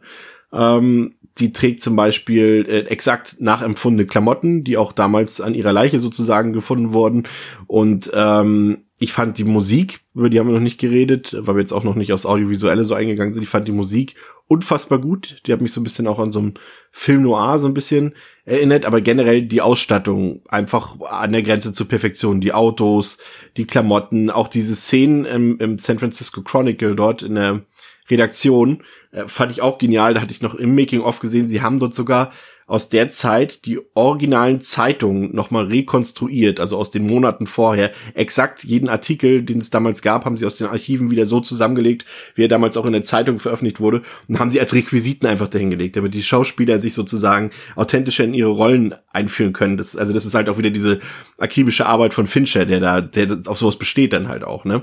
Und ähm, das fand ich auf jeden Fall genial. Dann hat der Film allerdings auch so eine Sache, da weiß ich nicht genau, ob ich das gut finde oder nicht. Da interessiert mich auch mal eure Meinung. Und das ist so eine Sache, die fällt den wenigsten Leuten auf. Aber wer sich schon mal ein bisschen mit dem Zodiac-Film beschäftigt hat, der weiß auch, dass der so ein bisschen als ein, ja, CGI Trademark-Projekt von Fincher gilt. Äh, das sieht man im ersten Moment nicht, aber tatsächlich ist ein Großteil des Films besteht komplett aus CGI. Und ähm, da hast du eben das Blut zum Beispiel, auch wenn es gar nicht so auffällt. Also gerade zum Beispiel bei der, bei den, äh, bei der Schießerei am Anfang, beim ersten Mordfall zum Beispiel, das sind alles keine Quips oder sowas, das ist alles komplett CGI. Weil Finch hat gesagt, wenn ich jetzt hier mit echtem Blut hantiere, mit Blutpäckchen, ich lasse jede Szene 50 Mal drehen, wie oft wollt ihr eigentlich das Auto putzen? Ne? Also sozusagen. Äh, und deswegen hat er da auf CGI bestanden und auch diese ganzen Stadtpanoramen, wenn zum Beispiel die Kamera auf San Francisco zugeht und sowas, du denkst, oh, cool, krasses Panorama, komplett CGI die Haare auf Jake Gyllenhaals Hand CGI, alles CGI in dem Film. Ich habe da, das werde ich jetzt auch für die Zuschauer, die den Film nicht kennen, ähm, werde ich im Laufe des morgigen Tages auf Twitter auch noch äh, eine Szene aus dem Making of äh, hochladen, die ich abgefilmt habe. Da sieht man das halt perfekt, wie Mark Ruffalo einfach so ähm, Erinnert ihr euch, als Mark Ruffalo zum ersten Mal auftaucht in dem Film, als sie dort äh, diesen Taxi, mhm. bei dem Taxi das ermitteln? Bei dem Überfall mhm. auf dem Taxi und quasi ja ne, San Francisco dort im Dunkeln und er geht da ja die Straße so hoch, alles CGI. Es steht einfach nur vom Greenscreen. Ja, ja, komplett. Ach, krass. Und das ist halt, der Film ist quasi berühmt dafür, weil eben Fincher halt auch so ein Perfektionist ist. Der lässt sich halt auch nicht mit schlechten CGI irgendwie abspeisen. Auch diese Kamerafahrten, wenn man von oben die Autos durch San Francisco fahren sieht, alles CGI. Nichts gefilmt aus der Vogelperspektive oder so. Wahnsinn. Ja, und das ist echt krass. Und so, und da bin ich auch ehrlich, da habe ich dann auch kein Problem. Also man weiß ja, wir sind ja alle so ein bisschen CG-Kritiker, aber wenn das so unauffällig ist, wie bei diesem Film, dann sage ich, dann ist das auch richtig. Dann ist das okay. Dann kann man das so machen. Wenn es mir als Zuschauer nicht auffällt oder erst wenn ich es weiß, ist es optimal gelöst. Und ihr habt es ja scheinbar ja, auch nicht mitbekommen. Nee, wollte gerade sagen, ja, okay. Nee, dann gehe ich, dann gehe ich da, echt? Okay, Pascal, da bin ich gespannt. Also, nee, also, sorry, ich, hm? äh, es gibt ein, zwei, äh, das, was du gerade meintest, diese Top-Down-Sichten, wo du schon siehst, dass das äh, nicht äh, zumindest in HD siehst du schon, dass das mhm. jetzt nicht äh, wirklich ähm, gefilmt wurde aus einer Drohne oder einem Helikopter, so. Wo du auch, wo ich mir auch gedacht habe, dann offensichtlich, weil ja, für diese kleine Zwischenszene jetzt da quasi so ein es, nach Stock Footage sah das auch nicht aus, aber da, also jetzt das mit den Haaren oder so an den Händen, nein, also ich habe da jetzt auch nicht jedes CGI erkannt und das, was du gerade gesagt hast mit der äh, mit der Szene mit Mark Ruffalo, da habe ich es auch nicht gesehen. Ich schicke euch das mal äh, parallel, ähm, dann könnt ihr euch das angucken. Und äh, warum man das natürlich alles so machen konnte und das ist vielleicht einer der wenigen Kritikpunkte, die ich an dem Film habe, ist, dass der digital gedreht wurde.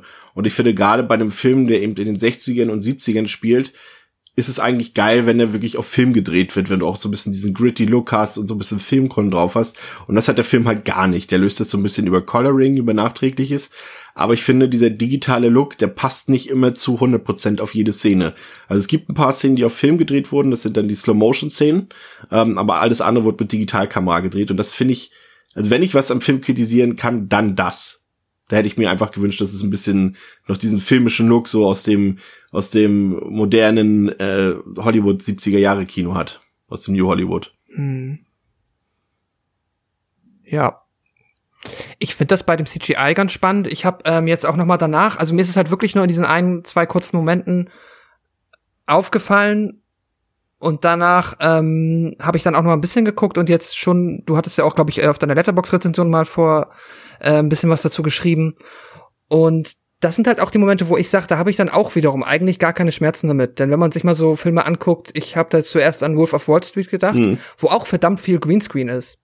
Ähm, und ja, es gibt da auch Szenen dann auf dem Boot und so, da siehst du es, aber es gibt auch andere, wo du es meiner Meinung nach eigentlich nicht siehst und trotzdem wurde da auch ganz viel vom Greenscreen gedreht. Und gerade, aber immer in diesen Filmen, wo du halt denkst, ja gut, das kannst du ja äh, on Location drehen und da passiert ja auch nichts, was es nicht quasi in echt eh gibt, dann hinterfragt das Gehirn ja auch gar nicht so sehr, als wie wenn ich jetzt Transformers ja. gucke und ich natürlich weiß, dass das Quatsch ist. Und dann suche ich und dann erkenne ich, aber wenn ich jetzt jemanden an der Straße, also quasi einfach nur irgendwie durch San Francisco laufen sehe, dann äh, und das sieht anständig aus und ich habe jetzt irgendwie dann äh, ist es direkt organischer. Und das finde ich dann bei äh, da wieder vollkommen okay. Und ich glaube auch so Filme wie Creed und so, auch da immer der Boxring quasi von einem Greenscreen oft umgeben, gar keine Probleme mit. Und ist halt auch trotzdem aber irgendwie beeindruckend, dass es dann in anderen Filmen doch noch so auffällt. Also so ein, so ein, so ein richtig eins zu eins fotorealistischen Hulk, wenn wir jetzt schon eben mal, mal kurz dabei waren, gibt's dann halt doch nicht. Aber naja. Ja, gu guck bei der Szene, die, bei der Szene, die du jetzt geschickt hast, muss ich sagen,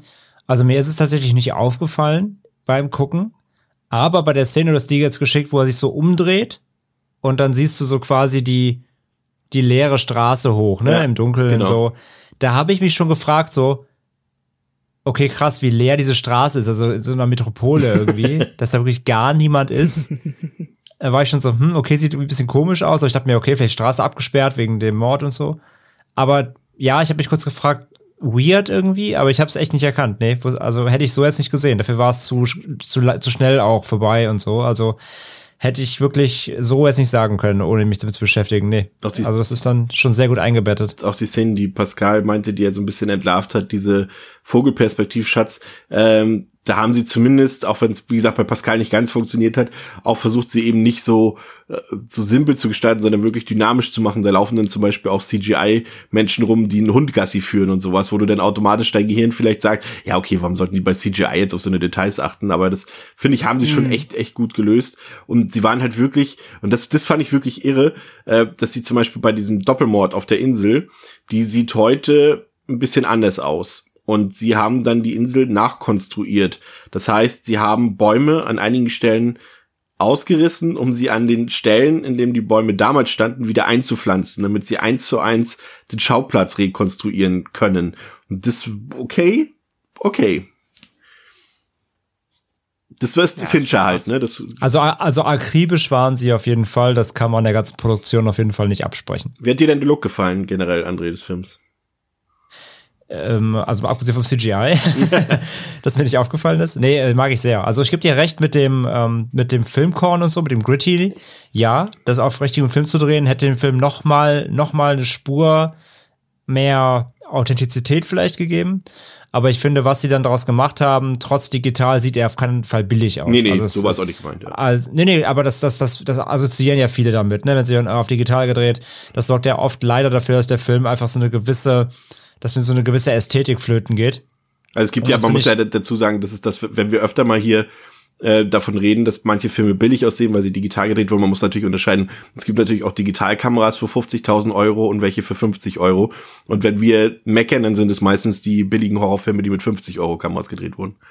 Genau, dann ist es halt Wrong Turn 6 und nicht, nicht Zodiac. Und äh, nee, also trotz, trotz Digitaldreh äh, sieht das wirklich alles gut aus. Ich mag die, ich, ich finde so diese dieses ganzen Sets, egal ob das jetzt beim ähm, äh, wie heißt die Zeitung?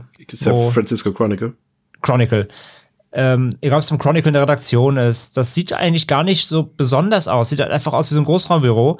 Aber es hat einfach direkt so eine, es ist so stilsicher wieder. Einfach sage ich ja, das selber Begriff, wie ich bei dem, bei dem Mord benutzt habe oder bei dem Morden äh, Fincher weiß einfach, wie er wirklich stilsicher Sets einfach platzieren muss, und wo die Figuren platzieren muss, damit das auch irgendwie eine, eine gewisse Greifbarkeit bekommt. Ich fühle mich immer, als ob ich dabei stehe. Ja. Ich fühle mich bei dem Film ständig, als ob ich, ob ich nebendran stehe und das mithöre, was die da besprechen. Ähm, ob das jetzt eben der Chronicle ist, ob das, ähm, ob das abend nachts im Auto ist, wenn morgens ähm, halt hier äh, Toski seinen Kollegen abholt oder umgekehrt. Wenn sie da durch die Nacht fahren und übermüdet mit Kaffee äh, noch drüber diskutieren und, und Toski will irgendwie Kekse haben und zum Frühstück. Und, ähm, ja, sein Essensverhalten ist ja eh sehr lustig in dem Film. Genau, dann, dann fühle ich mich, ob ich auf dem Rücksitz irgendwie sitze oder ob das halt bei den, ähm, bei den, bei den Mord, ähm, bei den Tatorten ist oder ob das im, in diesem Wohnwagen ist, bei der Anführungszeichen Hausdurchsuchung, in diesem Bungalow oder ob, ist egal wo.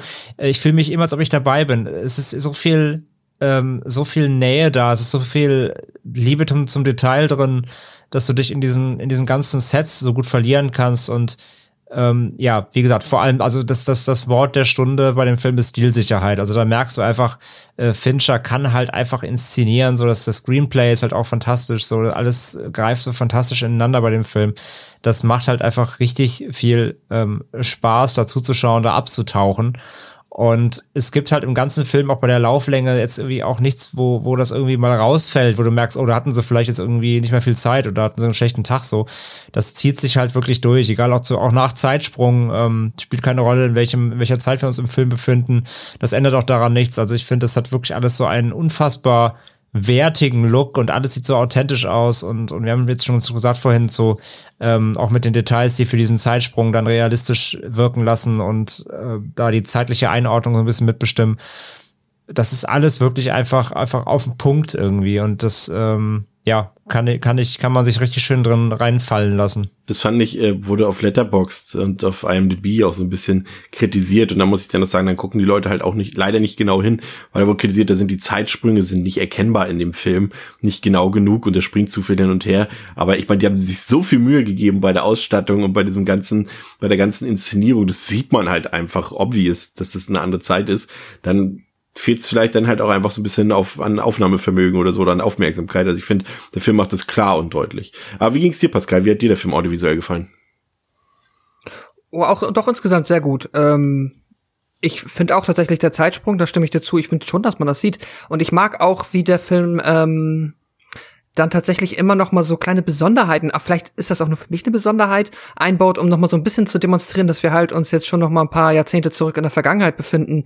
Ich fand zum Beispiel dieses ähm, aber vielleicht bin ich doch einfach ungebildet und kannte das nicht, aber ich wusste nicht, dass es halt solche äh, Polizeitelefone damals gab, einfach, die halt sich halt aufschließen konnten, um halt von überall mal schnell quasi äh, mit der Polizei telefonieren zu können, wenn ihr euch an die ja. eine Szene erinnert, wo er da sowas finde ich äh, finde ich super charmant, auch wenn das jetzt sorry nicht so viel mit dem Audiovisuellen zu tun hat, aber ja trotzdem so ein bisschen, wenn es darum geht, den Zeitgeist einzufangen und einfach noch mal so ein bisschen die Zeitreise zu machen, aber davon ab ähm, ja, also jetzt auch nochmal, um das zu relativieren, ne, auch wenn ich jetzt sage, ich, ich hatte schon das Gefühl, dass das CGI ist, diese Vogelperspektive, deswegen ja auch gar nicht kritisiert, das ist ja auch vollkommen okay und sieht ja halt, äh, ja, also sieht alles äh, astrein aus und ja, klar, das Digitale, das ähm, ist aber halt dann, wie wir, wie ihr eben auch schon gesagt habt, es ist das hochwertige Digitale, es ist das, wo man sagt, das sieht halt immer noch wie ein äh, sehr hochwertig produzierter Film aus aber mit Sicherheit hätte man da noch den Effekt dieser Zeitreise auch einfach noch ein bisschen noch authentischer hätte gestalten können, wenn man halt dann auch noch mal auf die Technik der Zeit von damals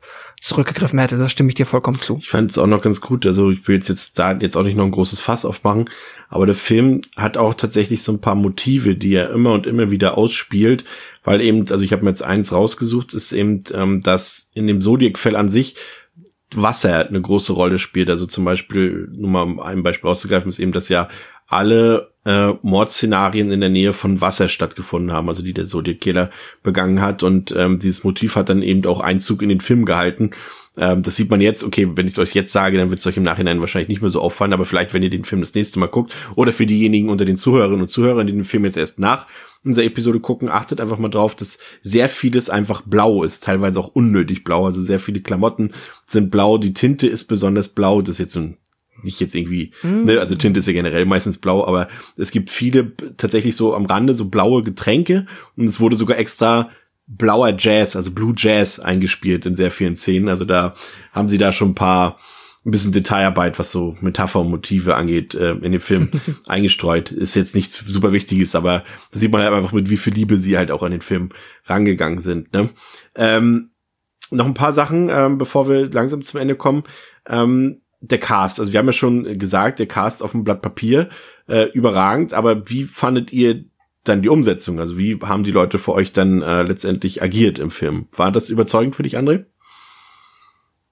Ja, wir haben ja eigentlich schon ziemlich viel zum Cast gesagt. Also insgesamt auf jeden Fall gibt es eigentlich für mich keinen Ausfall. Die sind alle, ich finde alle Rollen super gecastet. Also wie hat äh, Gyllenhaal ähm, macht super, egal ob jetzt, sage ich ja, in der ersten Filmhälfte, wo er eher den den schüchternen Bystander spielen muss, der halt gerne, der halt gerne Robert Downey Jr. wäre oder Avery wäre. Übrigens auch noch mit dem, äh, apropos Avery, ähm, ich fand auch etwas krass mit diesem, diesem, diesem Button, ich bin nicht Avery, wo, ja. alle, wo alle Journalisten diesen Button getragen haben, damit, falls der Zodiac Killer in der Nähe ist, nicht den, weil Avery hat halt maßgeblich die Artikel geschrieben über den Zodiac Killer, wo ihn auch teilweise so ein bisschen lächerlich dran gemacht hat. Und damit alle Journalisten sicher sind, dass der Zodiac Killer nicht äh, sie als Avery verdächtigt und ihn umbringt, haben alle so einen Button getragen, wo drauf steht, ich bin nicht, ich bin nicht Avery, fand ich, fand ich auch krass. Ähm, das ja, war die jetzt, aus heutiger Sicht auch ein, ein fast ein reiner MCU-Cast, ne? Ja, total, das stimmt schon, das ist lustig, ne? Ja, Pascal. Aber was ist das heutzutage nicht? Ja, okay. ja, gut, das stimmt auch so ein bisschen. Nee, auf jeden Fall, er macht super, wie gesagt, egal ob in der Bystander-Rolle oder später dann in dieser versessenen, fast schon manischen äh, Investigator-Rolle. Äh, Ruffalo äh, perfekt, so, sowieso immer. Ich meine, wie, ähm, wie, wie sympathisch und charismatisch kann bitte ein Schauspieler spielen, ne? Also wirklich, ey, man, man, ich finde man, wenn man so sagt, so wer ist so dein Lieblingsschauspieler und sowas, das ist immer, ist Mark Ruffalo ist immer jemand, den man da leicht bei vergisst. Aber ganz ehrlich, jedes Mal, wenn ich wieder einen Film mit ihm sehe, denke ich mir, wie, was für ein genialer Schauspieler ist es einfach. Ich liebe es, den zu sehen, wirklich. Ja, auch gerade, weil der eben für solche Rollen, wo es um äh, so investigative Geschichten geht, also egal, ob es jetzt hier Polizist ist oder ein Reporter ist ja. oder ob er ein Anwalt ist, was auch immer, wenn es darum geht, so zu was nachzuforschen oder sich in Verbissen mit was zu beschäftigen, er hat halt einfach dieses Können. Zum einen zeigt er diese Einfühlsamkeit, also ja. dass ihm das, es liegt ihm halt am Herzen, weil ihn das persönlich trifft. Gleichzeitig hat er aber auch dieses Versessene, aber er hat dabei immer so ein, trotzdem so eine, so eine gewisse ruhige Art. Also er, er bleibt ja immer so, er hat so eine, so eine, so eine wholesome Art so ein bisschen dabei. Aber das macht er immer super. Er überzeugt mich immer, dass ihm das wirklich wichtig ist, so. Weil er hat da so eine, so eine Menschlichkeit immer drin in der ganzen Sache. Das gefällt mir bei ihm immer richtig gut. Also macht er auch perfekt, ist super gecastet. Äh, Downey Jr., ja, hat ja nicht die größte Rolle hier, aber auch als Avery da, so als ähm, ich bin auch ein bisschen geiler als ihr Attitüde natürlich, ne? Ich schreibe hier die, ich schreibe die Zodiac-Texte und ja, bis es quasi ihn auch zu Fall bringt, quasi, und dann ja später ja dann auch nur noch so ein Schatten seiner selbst. Letztendlich ist er ein Opfer des Zodiac-Killers, ne? Wenn man so will. Ja, quasi, nur halt nicht kein Mordopfer quasi. Ja. Ähm, und dann ihn dann da ja unter Hemd vegetierend da in seinem Bungalow zu sehen oder da in der Bar mit dem ähm, mit dem mit dem Sauerstoffgerät da abgehalftert quasi. Ähm, super gut.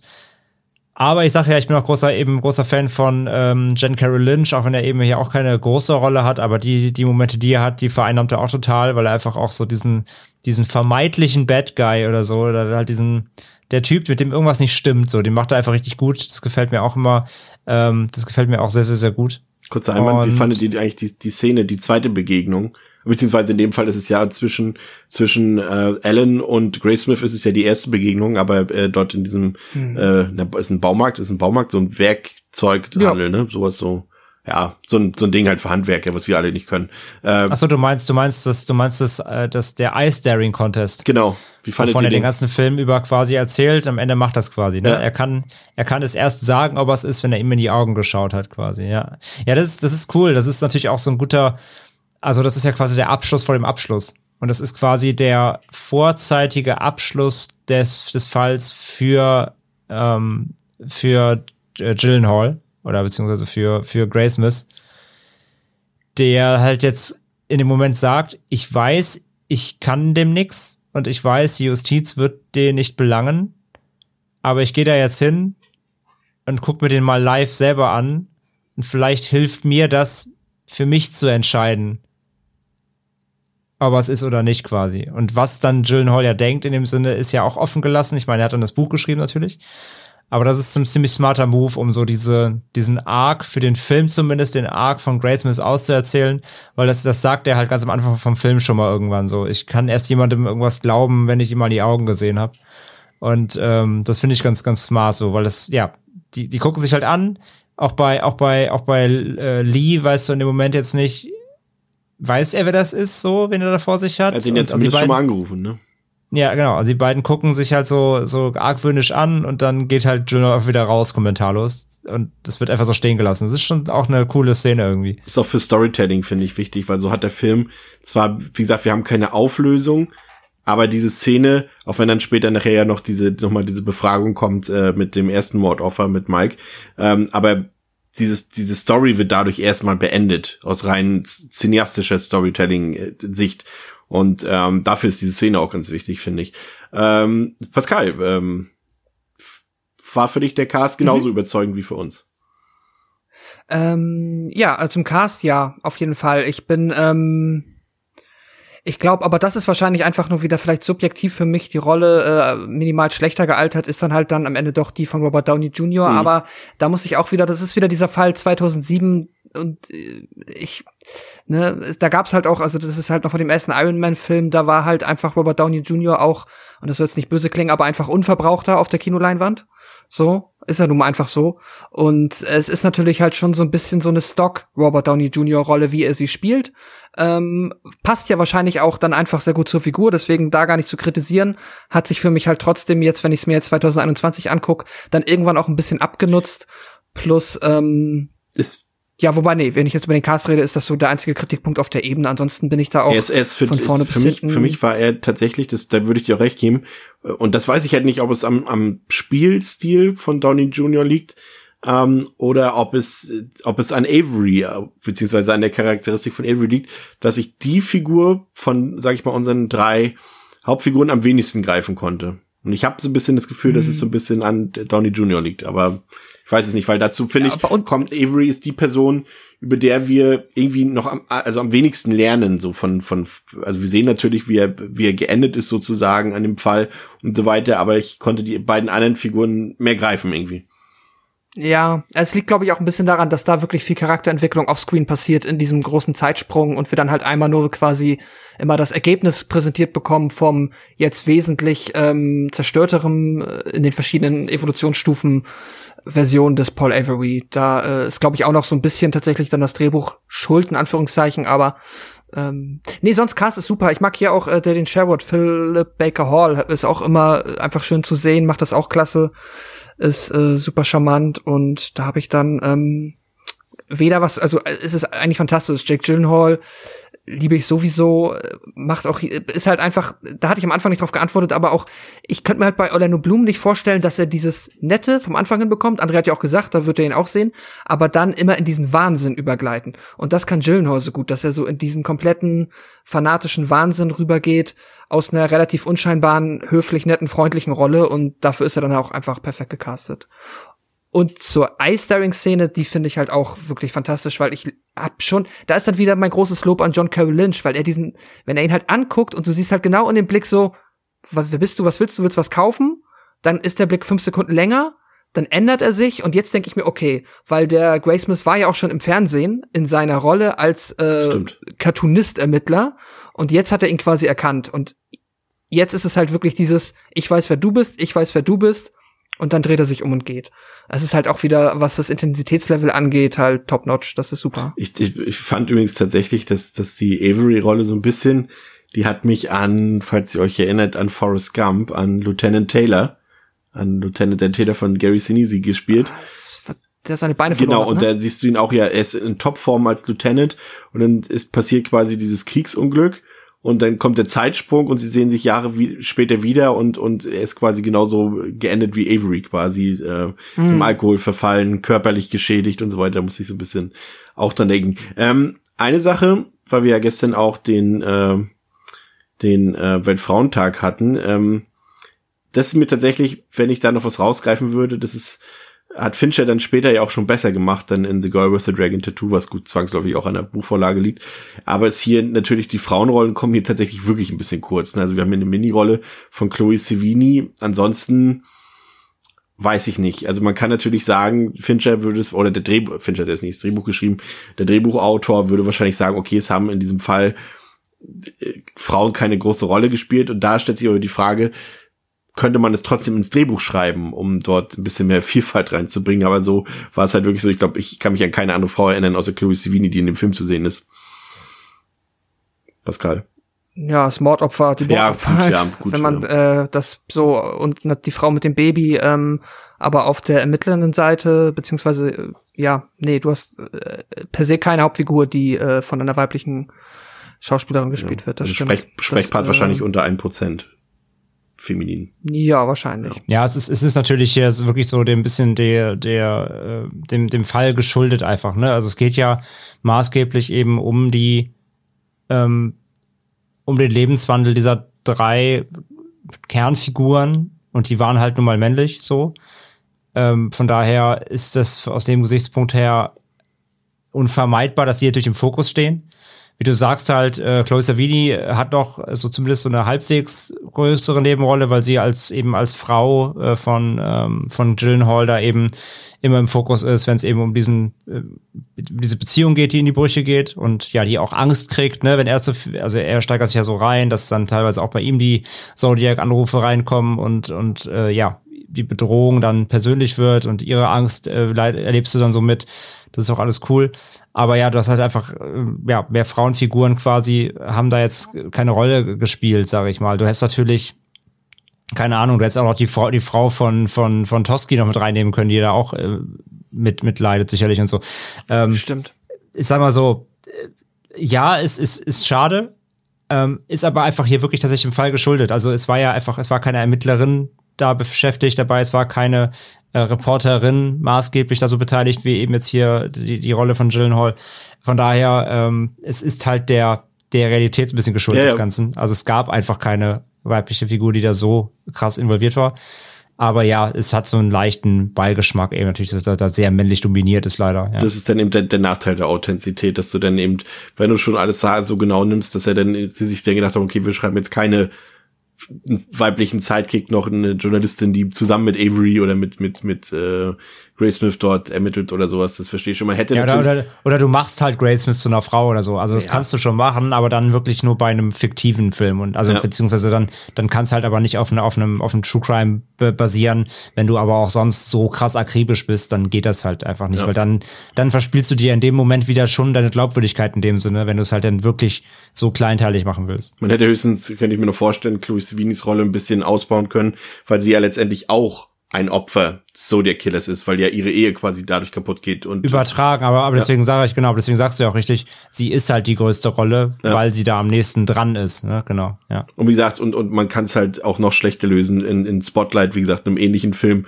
Da hat Elizabeth Banks eine deutlich größere äh, Rolle als jetzt hier Chloe Sevigny und trotzdem hat sie, glaube ich, geführt denselben Redeanteil, der auch bei einem Prozent liegt. Also, Hm. wie gesagt, ähm, was viele kritisieren und damit, äh, bevor wir zum Fazit kommen, noch das als letzte äh, Frage an euch. Manche, die es, die den Film kritisieren, sagen, dass der Film etwas zu distanziert ist, dass er zu dokumentarisch ist und mehr oder weniger nur eine Nacherzählung der Ereignisse auf natürlich technisch maximal hohem Niveau ist, aber dass er ansonsten zu nüchtern und bürokratisch ist und es zu viele Details den Film ausbremsen. Ich gehe da nicht mit. Wie sieht's bei euch aus? Also ich kann die Perspektive durchaus irgendwie nachvollziehen, sehe es aber überhaupt nicht irgendwie. Also ich würde das dem Film nie als Schwäche auslegen, diese Detailversessenheit. Ich mag es eigentlich sehr, muss ich sagen. Pascal. Ja, ich mag die Detailversessenheit auch und ich finde schon, dass der Film abseits der Details sich auf jeden Fall mindestens sehr viel Mühe macht, auch in die Gefühle der Figuren einzutauchen und die halt auch zu präsentieren, auch einfach zu zeigen, was das, was damals halt passiert ist, auch auf die Menschen mitunter für Auswirkungen hatte. Und wenn es dann halt auch nur die Menschen sind, die jetzt halt aktiv am Fall beteiligt sind.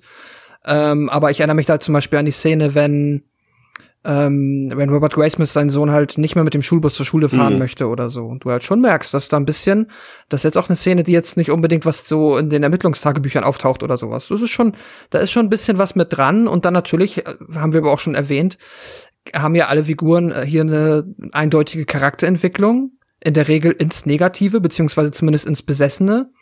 Und das ist jetzt ja auch etwas, was jetzt nicht einfach nur in quasi eine Kriminalgeschichte abbildet, sondern auch wirklich persönliche Schicksale beleuchtet. Und da würde ich jetzt, da könnte man, könnte ich, ich könnte nachvollziehen, wenn jemand sagt, dass einem das nicht genug ist. Ich könnte jetzt tatsächlich auf den ersten Blick nicht nachvollziehen, wenn man sagt, dass das quasi überhaupt nicht da ist. André? Ja. Für dich valider Kritikpunkt oder auch wenig nachvollziehbar? N- Naja, ich sagte ja vorhin schon, dass ähm,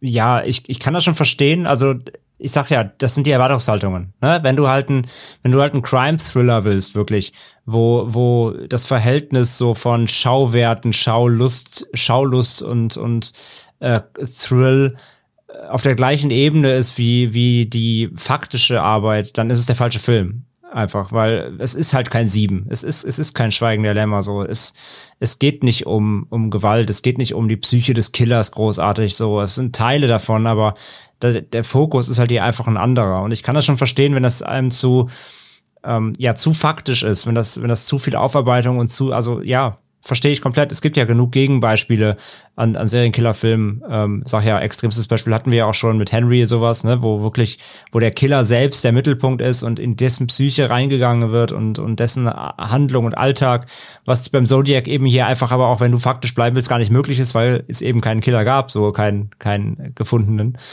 Ähm, aber ja, wenn du eben einen klassischen Thriller erwartest oder, so, oder auch sogar vielleicht ein bisschen mehr, ne, mit Exploitation, wo es auch wirklich irgendwie explizit zugeht und Morde gezeigt werden und das Ganze einfach ein bisschen deftiger ist, dann ist das einfach nicht dein Film so. Ähm, hier geht's einfach um was anderes. Es ist ein, es ist ein Crime-Drama eben. Hier geht's um eher um menschliche Schicksale, die von einem Kriminalfall beeinflusst werden, als um den Kriminalfall oder zumindest die Taten des, des, des Kriminellen selbst so. Und von daher, ich verstehe den Kritikpunkt so, aber das ist dann einfach wirklich, dann, dann ist es einfach ein anderes, dann hast du ein anderes, andere Erwartung und dann hast du einfach einen anderen Geschmack von Kriminalfilm, sage ich mal. Für mich persönlich ist es eben, wie hat auch kein negativer Punkt, beziehungsweise eben sogar, ich mag genau das an dem Film, dass er genau das eben anders macht als viele andere Crime-Thriller. Ja. Ja, also für mich ist Zodiac irgendwie auch, also das ist für mich auch irgendwie einfach eine, eine Stärke des Films, was wir da herauskristallisiert haben. Ist quasi eine Huldigung an den Perfektionismus und Fincher ist eben ein Perfektionist und die haben immer jedes Detail an diesem Film im Vorfeld monatelang in akribischer Vorarbeit recherchiert und geplant. Wenn es die Klamotten der Opfer sind äh, oder des Zodiac Killers, die Kulisse von San Francisco aus den 60ern und 70ern und äh, auch dieser, dieser, dieser perfektionistische CGI-Einsatz, von dem zumindest zwei Drittel dieser, dieser Podcast-Besetzung nichts mitbekommen haben. und äh, so muss es dann auch sein. Und ähm, für mich, also technisch, handwerklich überragend Ausstattung, Visuals, Coloring, Score aus meiner Perspektive, alles perfekt an dem Film. Der Cast ist bärenstark, Jake Gyllenhaal und Mark Ruffalo ragen da sicherlich für mich noch so ein bisschen heraus und, und, aber es ist auch so diese Art des Storytellings. Also genau das, was manche ihm kritisieren, das mag ich, dass es so detailverliebt ist, so detailbesessen ist, wie dieser Kriminalfall rekonstruiert wird. Und es ist quasi schon wie, wie teilweise wie eine Dokumentation in maximaler Perfektion. Und der ist durchgängig kurzweilig, der hat viele spannende Sequenzen, eben obwohl man weiß, dass also dass es keine Auflösung gibt. Und da muss man schon fragen, also wie spannend kann ein Film sein, dessen Ende bereits bekannt ist sozusagen. Und ähm, ein Film, der mehr Fragen stellt, als er Antworten gibt und wie, welche Auswirkungen das auf die Ermittler, auf die Beteiligten hat. Und das ist einfach äh, diese Machtlosigkeit auch super porträtiert. Und für mich ist ähm, Zodiac gemeinsam mit Sieben, der ja auch von Fincher ist, und Das Schweigen der Lämmer letztendlich das perfekte Thriller-Trio, auch wenn es wie gesagt hier ein bisschen anders ist, weil es auf dem True Crime basiert. Aber es ist für mich, also der wird für mich für immer am Herzen liegen, weil ich es einfach liebe, wie der Film mich von der ersten bis zur letzten Sekunde bis ins letzte Detail in eine vergangene Zeit eintauchen lässt. Und das kann nur Kino schaffen und deswegen kriegt der Film von mir fünf von fünf Sternen. Pascal. Ja, ich habe kurz überlegt, was ich jetzt noch ähm, dem Fazit hinzufügen kann, weil ich glaube, es ist auch klar geworden, ähm, ich ja, mag den Film auch sehr. Ich äh, bin komplett bei dir, wenn du jetzt zum Beispiel sagst, äh, Schweigende Lämmer Seven und Zodiac, das ja perfekte Thriller-Trio. Ähm, absolut. Also würde jetzt theoretisch also so aus Crime Thriller. ja, Das muss man noch einschränken. Crime Thriller Trio, genau, ja. Ja, ja, klar. Ähm, weiß ich nicht, vielleicht, wenn ich irgendwie noch länger drüber nachdenke, fahren mir noch andere Filme ein. Aber jetzt auch so aus der Pistole geschossen, würde ich wahrscheinlich auch auf die drei äh, Filme zeigen und sagen, so ja, da, das ist auf jeden Fall ähm, ja, äh, sehr, sehr gut.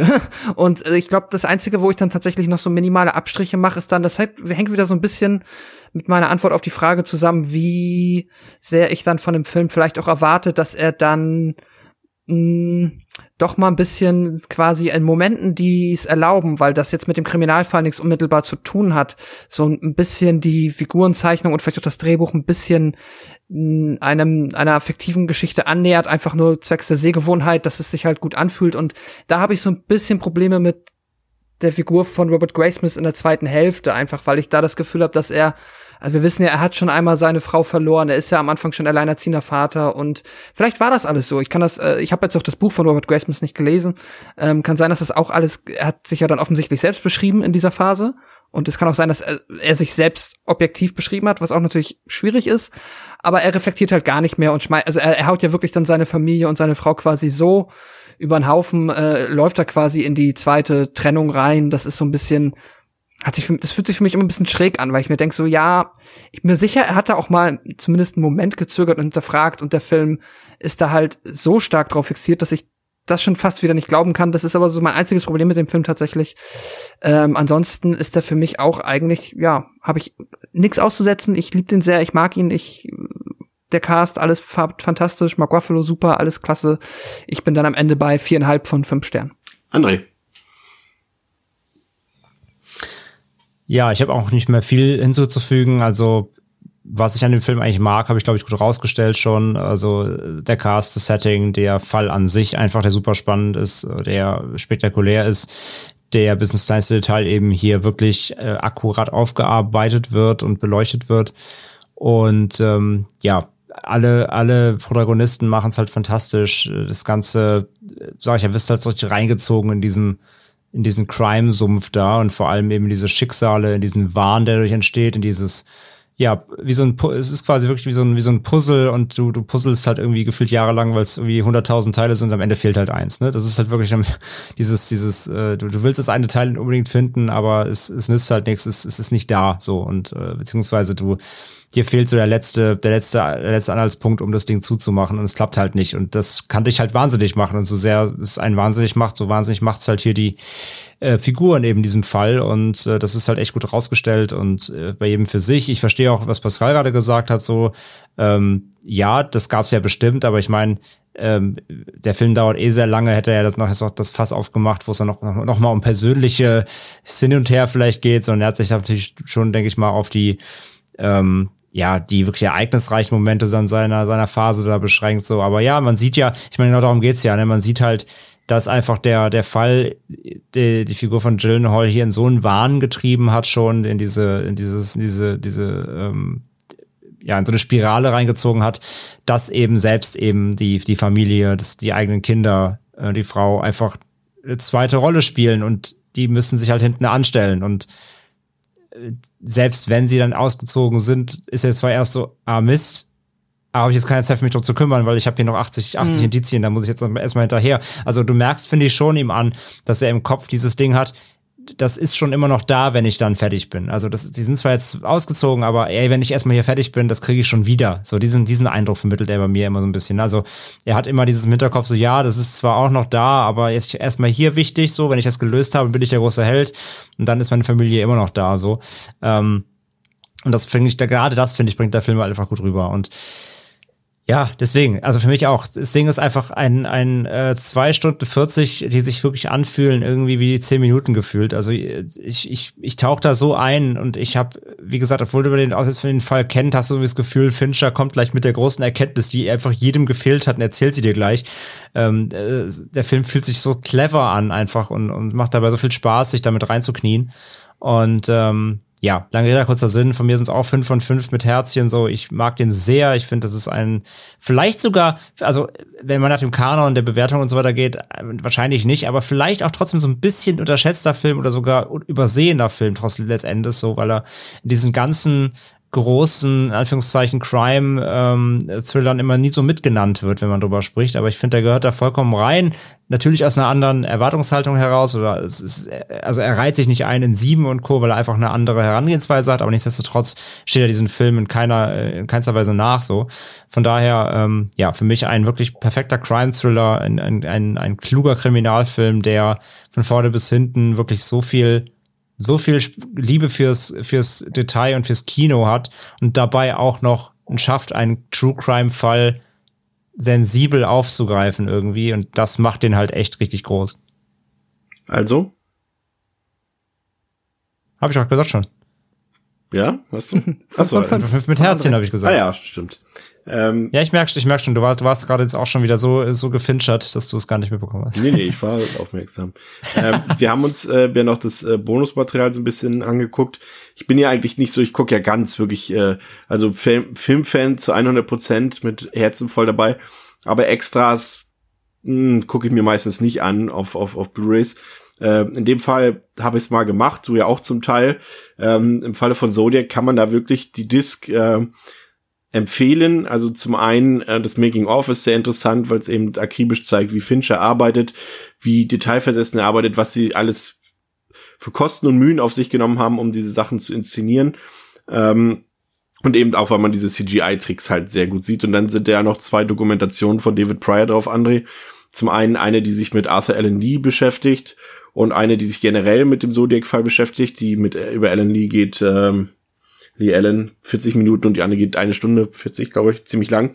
Die sind beide sehr identisch aufgebaut, also viel Talking Heads und ein paar Bilder von, es klingt jetzt blöd, wenn ich das sage, aber ein paar Bilder von Leichen und von Tatorten und so weiter. Äh, sag ich mal, inszenatorisch jetzt nicht die besten Dokus, also wer jetzt den Night Stalker, um mal wieder das Beispiel zu nennen, gewöhnt ist von Netflix, der wird vielleicht ein bisschen enttäuscht sein, aber wer rein Fakten wissen will und vor allem die Leute dahinter mal sehen will. Also man sieht dann eben auch Toski, man sieht Gray Smith, man sieht auch eben das, äh, den Überlebenden in Survivor von dem im Film als erstes porträtierten Überfall. Ähm, allein deswegen lohnt es sich schon, vor allem wenn man eben das von dem Überlebenden hört aus dessen Mund. Der hat leider nicht mehr so viele Zähne im Mund und man versteht ihn schlecht. Aber allein wie er darüber berichtet, das äh, hat nochmal berührt, würde ich sagen, André. Ne? Ja, wie du sagst, die Doku selbst ist nicht so fantastisch aufgemacht. Es ist halt eine klassische Talking Head. Äh, Doku mit einigen eingestreuten ähm, Originalbildern der, der Tatorte und so, was auch ziemlich heftig ist teilweise. Also die ist auch sehr ähm, direkt, also gibt's auch keine Zensur und so weiter, wie es in vielen Netflix-Dokus der Fall ist. Die äh, zeigen da wirklich die kompletten Originalaufnahmen. Und äh, ja, das Ding ist halt, was man merkt. Und das ist, das ist schlecht für die Doku, aber wiederum gut für den Film.